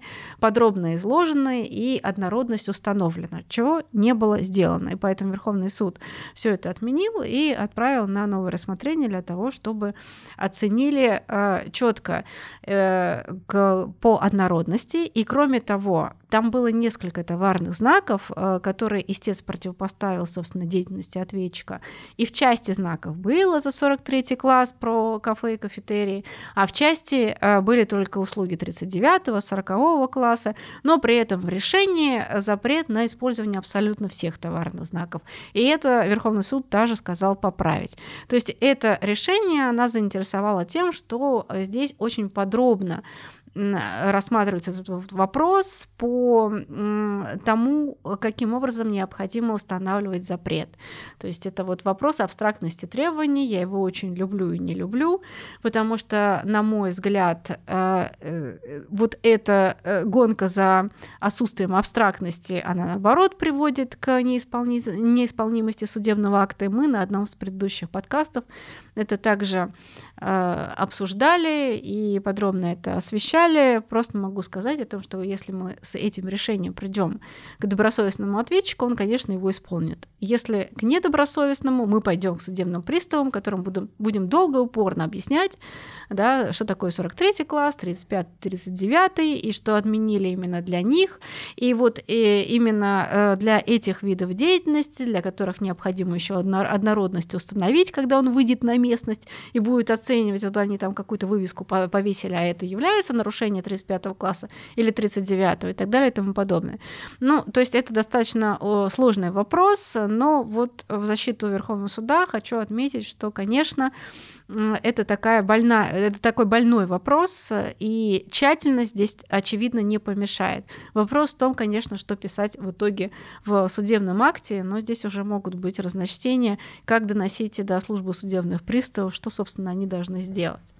Вот такой кейс. Следующий кейс а, по вопросу досрочного прекращения правовой охраны Обожаю. товарного знака. Обожаю. Я ждала этого комментария. У нас тоже уже был в прошлом году подкаст по этой теме, но про это дело мы не рассказывали, поэтому расскажем сейчас. Индивидуальный предприниматель обратился к Э, кондитерской фабрики «Красный Октябрь» с иском о досрочном прекращении правовой охраны товарного знака а, «Каракум» в отношении 43 класса МКТУ обеспечения пищевыми продуктами и напитками, в том числе услуги э, закусочных, а, кафе, ресторанов, ресторанов самообслуживания, баров, услуги по приготовлению а, блюд. Как мы помним, в соответствии со статьей 1486 истец должен был представить доказательства своей заинтересованности заинтересованности. Э, в данном случае индивидуальным предпринимателем это было сделано, ну, по крайней мере, так решил суд. Индивидуальный предприниматель представил а, бизнес-план по открытию а, кафе с названием «Каракум». Также он а, представил согласие согласия собственника помещения а, впоследствии заключить а, с ним договор аренды, ну, собственно, вот помещение, где и будет данное заведение. И суд признал это надлежащими доказательствами заинтересованности истца, но вместе с тем все равно отказал в удовлетворении а, иска. Отказ в удовлетворении иска исходил из того, что соответствующее обозначение каракум, оно приобрело широкую известность в отношении кондитерских изделий, в отношении а, конфет. Оно достаточно в течение длительного времени использовалось, а, соответственно, фабрикой Красный Октябрь. А, и, а, опять же, здесь оно известно потребителям, понятно. И м, в данном случае а, СИП указал следующее, что а, по общему правилу а, однородность а, товаров в случае с правообладателем, она не учитывается. То есть правообладатель, он, доказывая факт использования а, им товарного знака, он не может ссылаться на то, что он использовал товарный знак в отношении однородных товаров, ну то есть однородных с теми, в отношении которых истец пытается а, добиться досрочного прекращения правовой охраны товарного знака. Вместе с тем, если речь идет про широко известный товарный знак, то однородность здесь должна учитываться. И а, вот здесь как раз а, СИП ее учел с учетом широкой известности а, соответствующего обозначения и указал на то, что а, товары, а, вот э, кондитерские изделия, конфеты а, являются однородными с услугами 43 класса, ну то есть вот эти вот услуги закусочных кафе, а, столовых, ресторанов и так далее, что здесь а, товары и услуги относятся к одной и той же родовой группе товаров и услуг, а именно представляют собой а, продукты питания и услуги, связанные с а, обеспечением а, едой, которые имеют общий круг потребителей, назначения, условия реализации и оказания. Ну и, соответственно, что подобные товары и услуги являются взаимодополняемыми. Чем интересно данное решение суда по интеллектуальным правам? На самом деле, вот мы здесь выделили два момента. Это первый момент с заинтересованностью, а, что суд по интеллектуальным правам все-таки а, признал, что истец он доказал свою заинтересованность.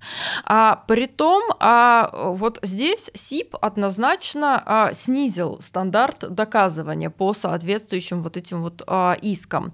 Мы помним еще вот с постановление Президиума Высшего арбитражного суда по делу Стрижамент, которое, собственно, положило вот основу а, последующей всей практики, разъяснением по статье 1486, а, что а, тогда Высший арбитражный суд указал на то, что а, для доказывания заинтересованности, а, что, ну, понятно, что истец должен а, представить доказательства а, реальности своих намерений по использованию использованию соответствующего товарного знака. И при этом а, Президиум Высшего арбитражного суда указал на то, что в качестве таких доказательств а, истец может представить а, данные о том, что он уже сейчас осуществляет а, деятельность по производству а, соответствующих а, товаров, ну или оказывает а, соответствующие услуги, в отношении которых он пытается добиться досрочного прекращения правовой товарного знака. Притом он подал заявку на регистрацию соответствующего товарного знака на свое имя. И в последующем, на самом деле, там и в обзоре а, Верховного суда, насколько я помню, 2015 года, но могу ошибаться, и потом в справке суда по интеллектуальным правам, вот эти вот критерии, опять же, назывались в качестве ключевых. И если мы посмотрим на постановления суда по интеллектуальным правам, то, как правило, а, СИП а, там как раз смотрел на то, а, осуществляет ли истец производство или реализацию товаров однородных с теми, в отношении которых он пытается добиться досрочного прекращения правовой охраны. То есть в данном случае истец он должен был продемонстрировать, что он уже, там, если он пытается добиться досрочного прекращения правовой охраны товарного знака, например, в отношении там, а, печенья, то значит он должен быть производителем или продавцом печенья, а если он там является производителем и продавцом там, минеральной воды, то а, суд не признает его заинтересованным а, лицом. Верховный суд в пленуме номер 10 от 23 апреля 2019 года он избрал такую более мягкую формулировку, указав на то, что здесь должна быть представлена совокупность доказательств, указывающих на реальное намерение, при этом он конкретные вот эти вот обстоятельства не указал. И вот здесь как раз Возможно, это и послужило э, основанием для подобной корректировки практики, хотя, возможно, это просто вот в данном конкретном деле суд э, принял именно такое решение, что достаточно и бизнес-плана. То есть здесь э, истец, он не представил каких-либо объективных доказательств, что он ведет, ну что он уже оказывает вот эти вот услуги там кафе, ресторанов, то есть он не представлял каких-то доказательств, что у него уже есть там сеть кафе-ресторанов, осталось только только выбрать название. А по сути он представил только вот бизнес-план а, и а, даже не договор аренды а, нежилого помещения, а просто согласие собственника некого помещения на то, что вот впоследствии будет заключен а, договор аренды. А, но вот здесь а, суд а, посчитал это достаточным. Может быть, это и хорошо, потому что вот как раз мы на прошлом подкасте обсуждали, что иногда у нас суды доходят до абсурда, ну точнее это не суды, суды, а суд по интеллектуальным правам у нас здесь как раз он и по первой, и по второй инстанции рассматривает, что э, СИП э, в некоторых случаях делал вывод о том, что истец, он должен не просто заниматься э, там, производством однородных э, товаров или их реализацией, а он должен уже производить и реализовывать товары под вот соответствующим обозначением, которое еще пока является вообще-то чужим товарным знаком. И может быть такое смягчение подхода, оно и оправдано, но на самом деле здесь а, все равно тоже можно высказать и определенные опасения, потому что, ну, когда э, лицо, истец э, показывает, что э, он уже производит и реализует конкретные товары, там э, оказывает услуги, что э, он в Тогда дан... мы идем к вам. Да, что... С иском взыскания компенсации. Нет, но я имею в виду, что он... Э, нет, я здесь сейчас имею в виду не то, что он именно под этим товарным знаком, а что просто у него есть некие уже готовое что-то, что он вот уже осуществляет там, например, этот производство, продажу там каких-то кондитерских изделий. При этом он еще на них не наносит чужой товарный знак но у него есть там необходимые производственные мощности под э, приготовление э, кондитерских изделий. У него есть уже вот отлаженная схема их реализации. Просто ему необходимо только получить вот этот товарный знак э, э, для того, чтобы там выпустить, например, новый какой-то торт там или новое печенье. Э, я здесь вот про вот это говорю. Здесь просто это однозначно подтверждает, что он будет, что он у него есть реальная возможность возможность и способность э, производить и реализовывать товар под соответствующим товарным знаком.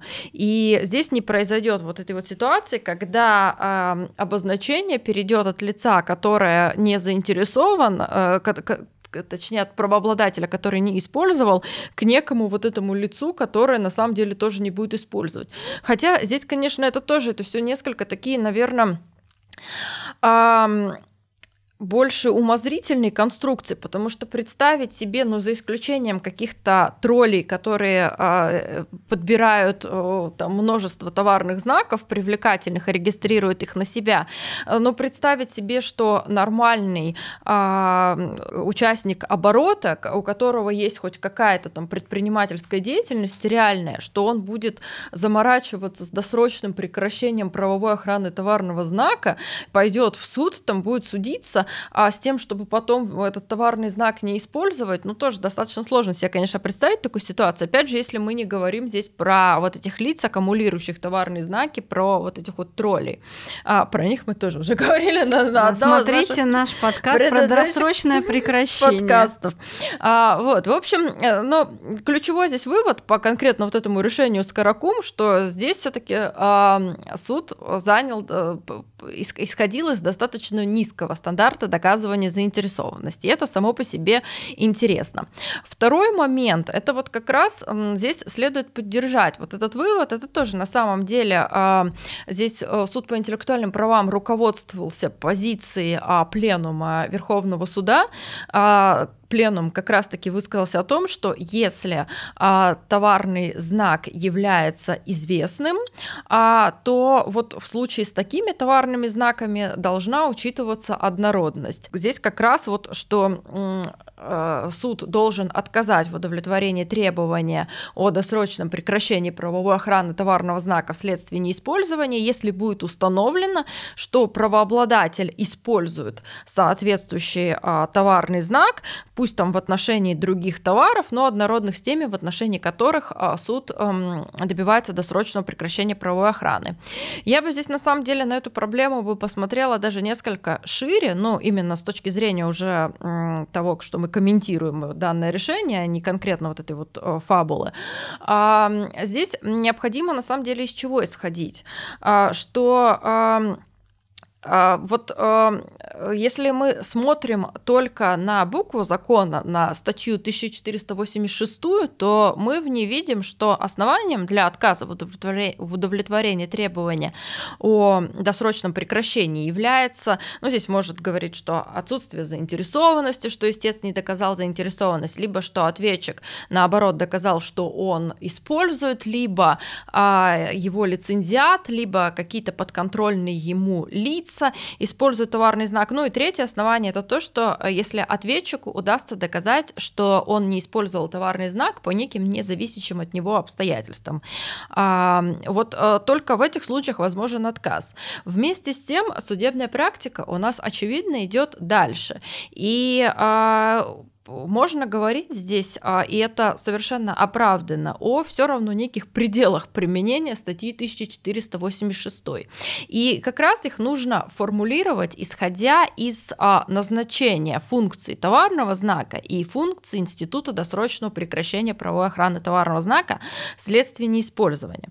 Как у нас неоднократно говорил а, суд по интеллектуальным правам, и в том числе, кстати, и Верховный суд там в одном из дел про это говорил, что институт досрочного прекращения правовой охраны товарного знака и вообще вот досрочное прекращение, оно необходимо для того, чтобы в конечном итоге соответствующий товарный знак зарегистрировал на себя истец, который как раз-таки будет использовать, в отличие от правообладателя, соответствующий товарный знак. То есть здесь речь идет о перераспределении вот товарных знаков от а, лиц, которые утратили в них а, интерес, которые а, не обеспечивают а, выполнение функций товарного знака, которая состоит как раз-таки в индивидуализации товаров, работы услуг, в указании на источник происхождения товара, а, в пользу а, тех субъектов, которые готовы и могут использовать соответствующий товарный знак. И предполагается, здесь судебная практика здесь прямо про это говорит, что предполагается, что в случае досрочного прекращения правовой охраны товарного знака вследствие неиспользования товарный знак должен должен быть впоследствии зарегистрирован на истца, на вот это заинтересованное лицо. Иначе зачем все это? И, а, а дальше а, необходимо учесть, что, а, что а, у нас все равно есть основания для отказа в регистрации товарного знака, и есть впоследствии основания для признания а, уже состоявшейся регистрации недействительной. Ну вот когда мы говорим, например, про злоупотребление правом, что у нас а, можно а, признать регистрацию товарного знака недействительной в связи с тем, что имело место злоупотребление правом, недобросовестная регистрация, а, плюс недобросовестная конкуренция.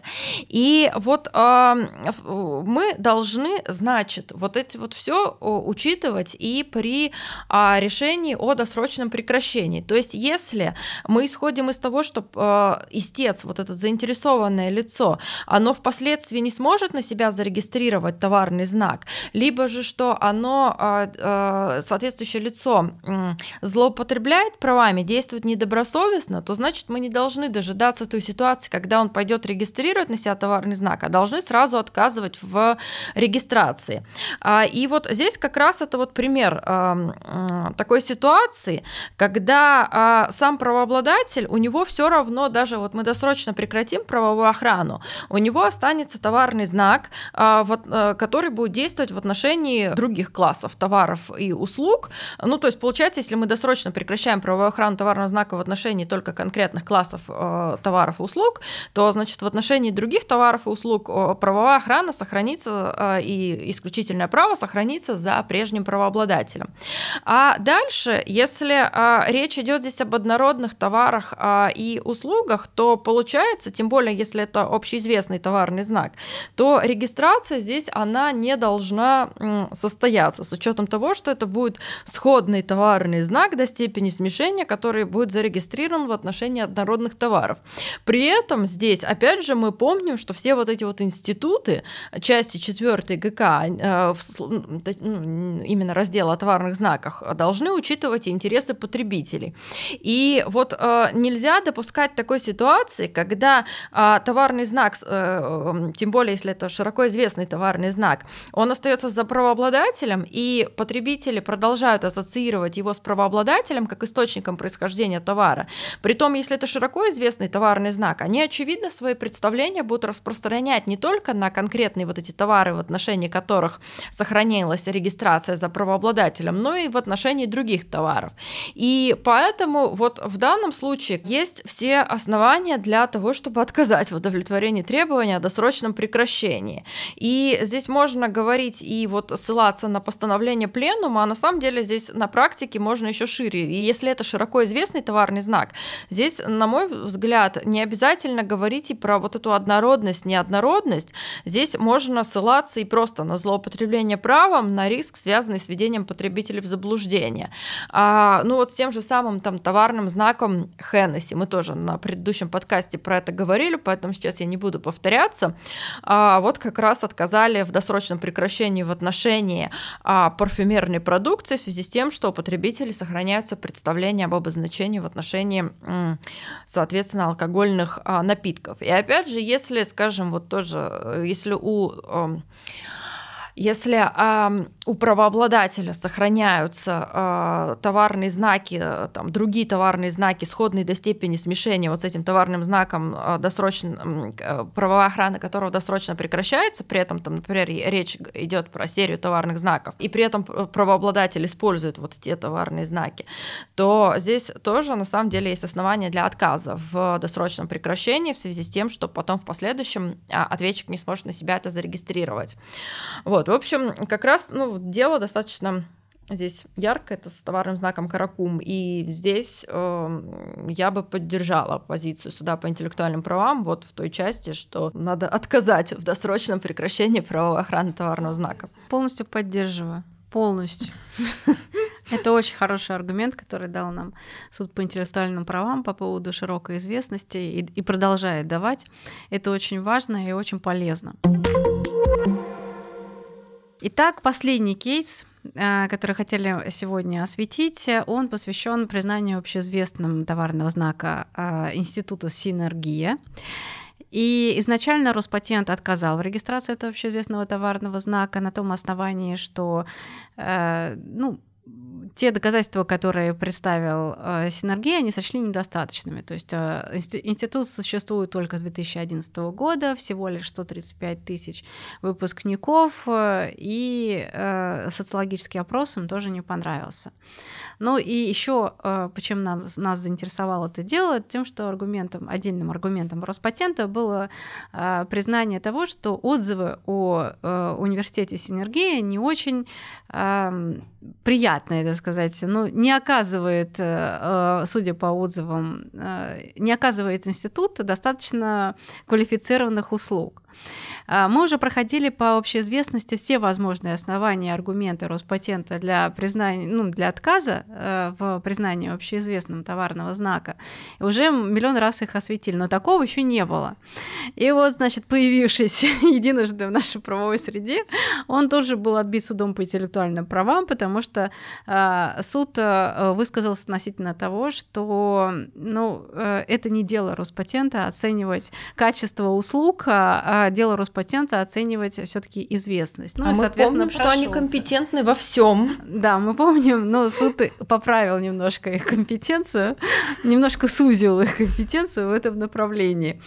А, вряд ли Роспатент перестанет применять этот аргумент, но мы, по крайней мере, знаем, что в суде по интеллектуальным правам а, к нему не прислушиваются. И это ситуация, когда э, вот эта фраза про черный пиар тоже пиар звучит как никогда актуально.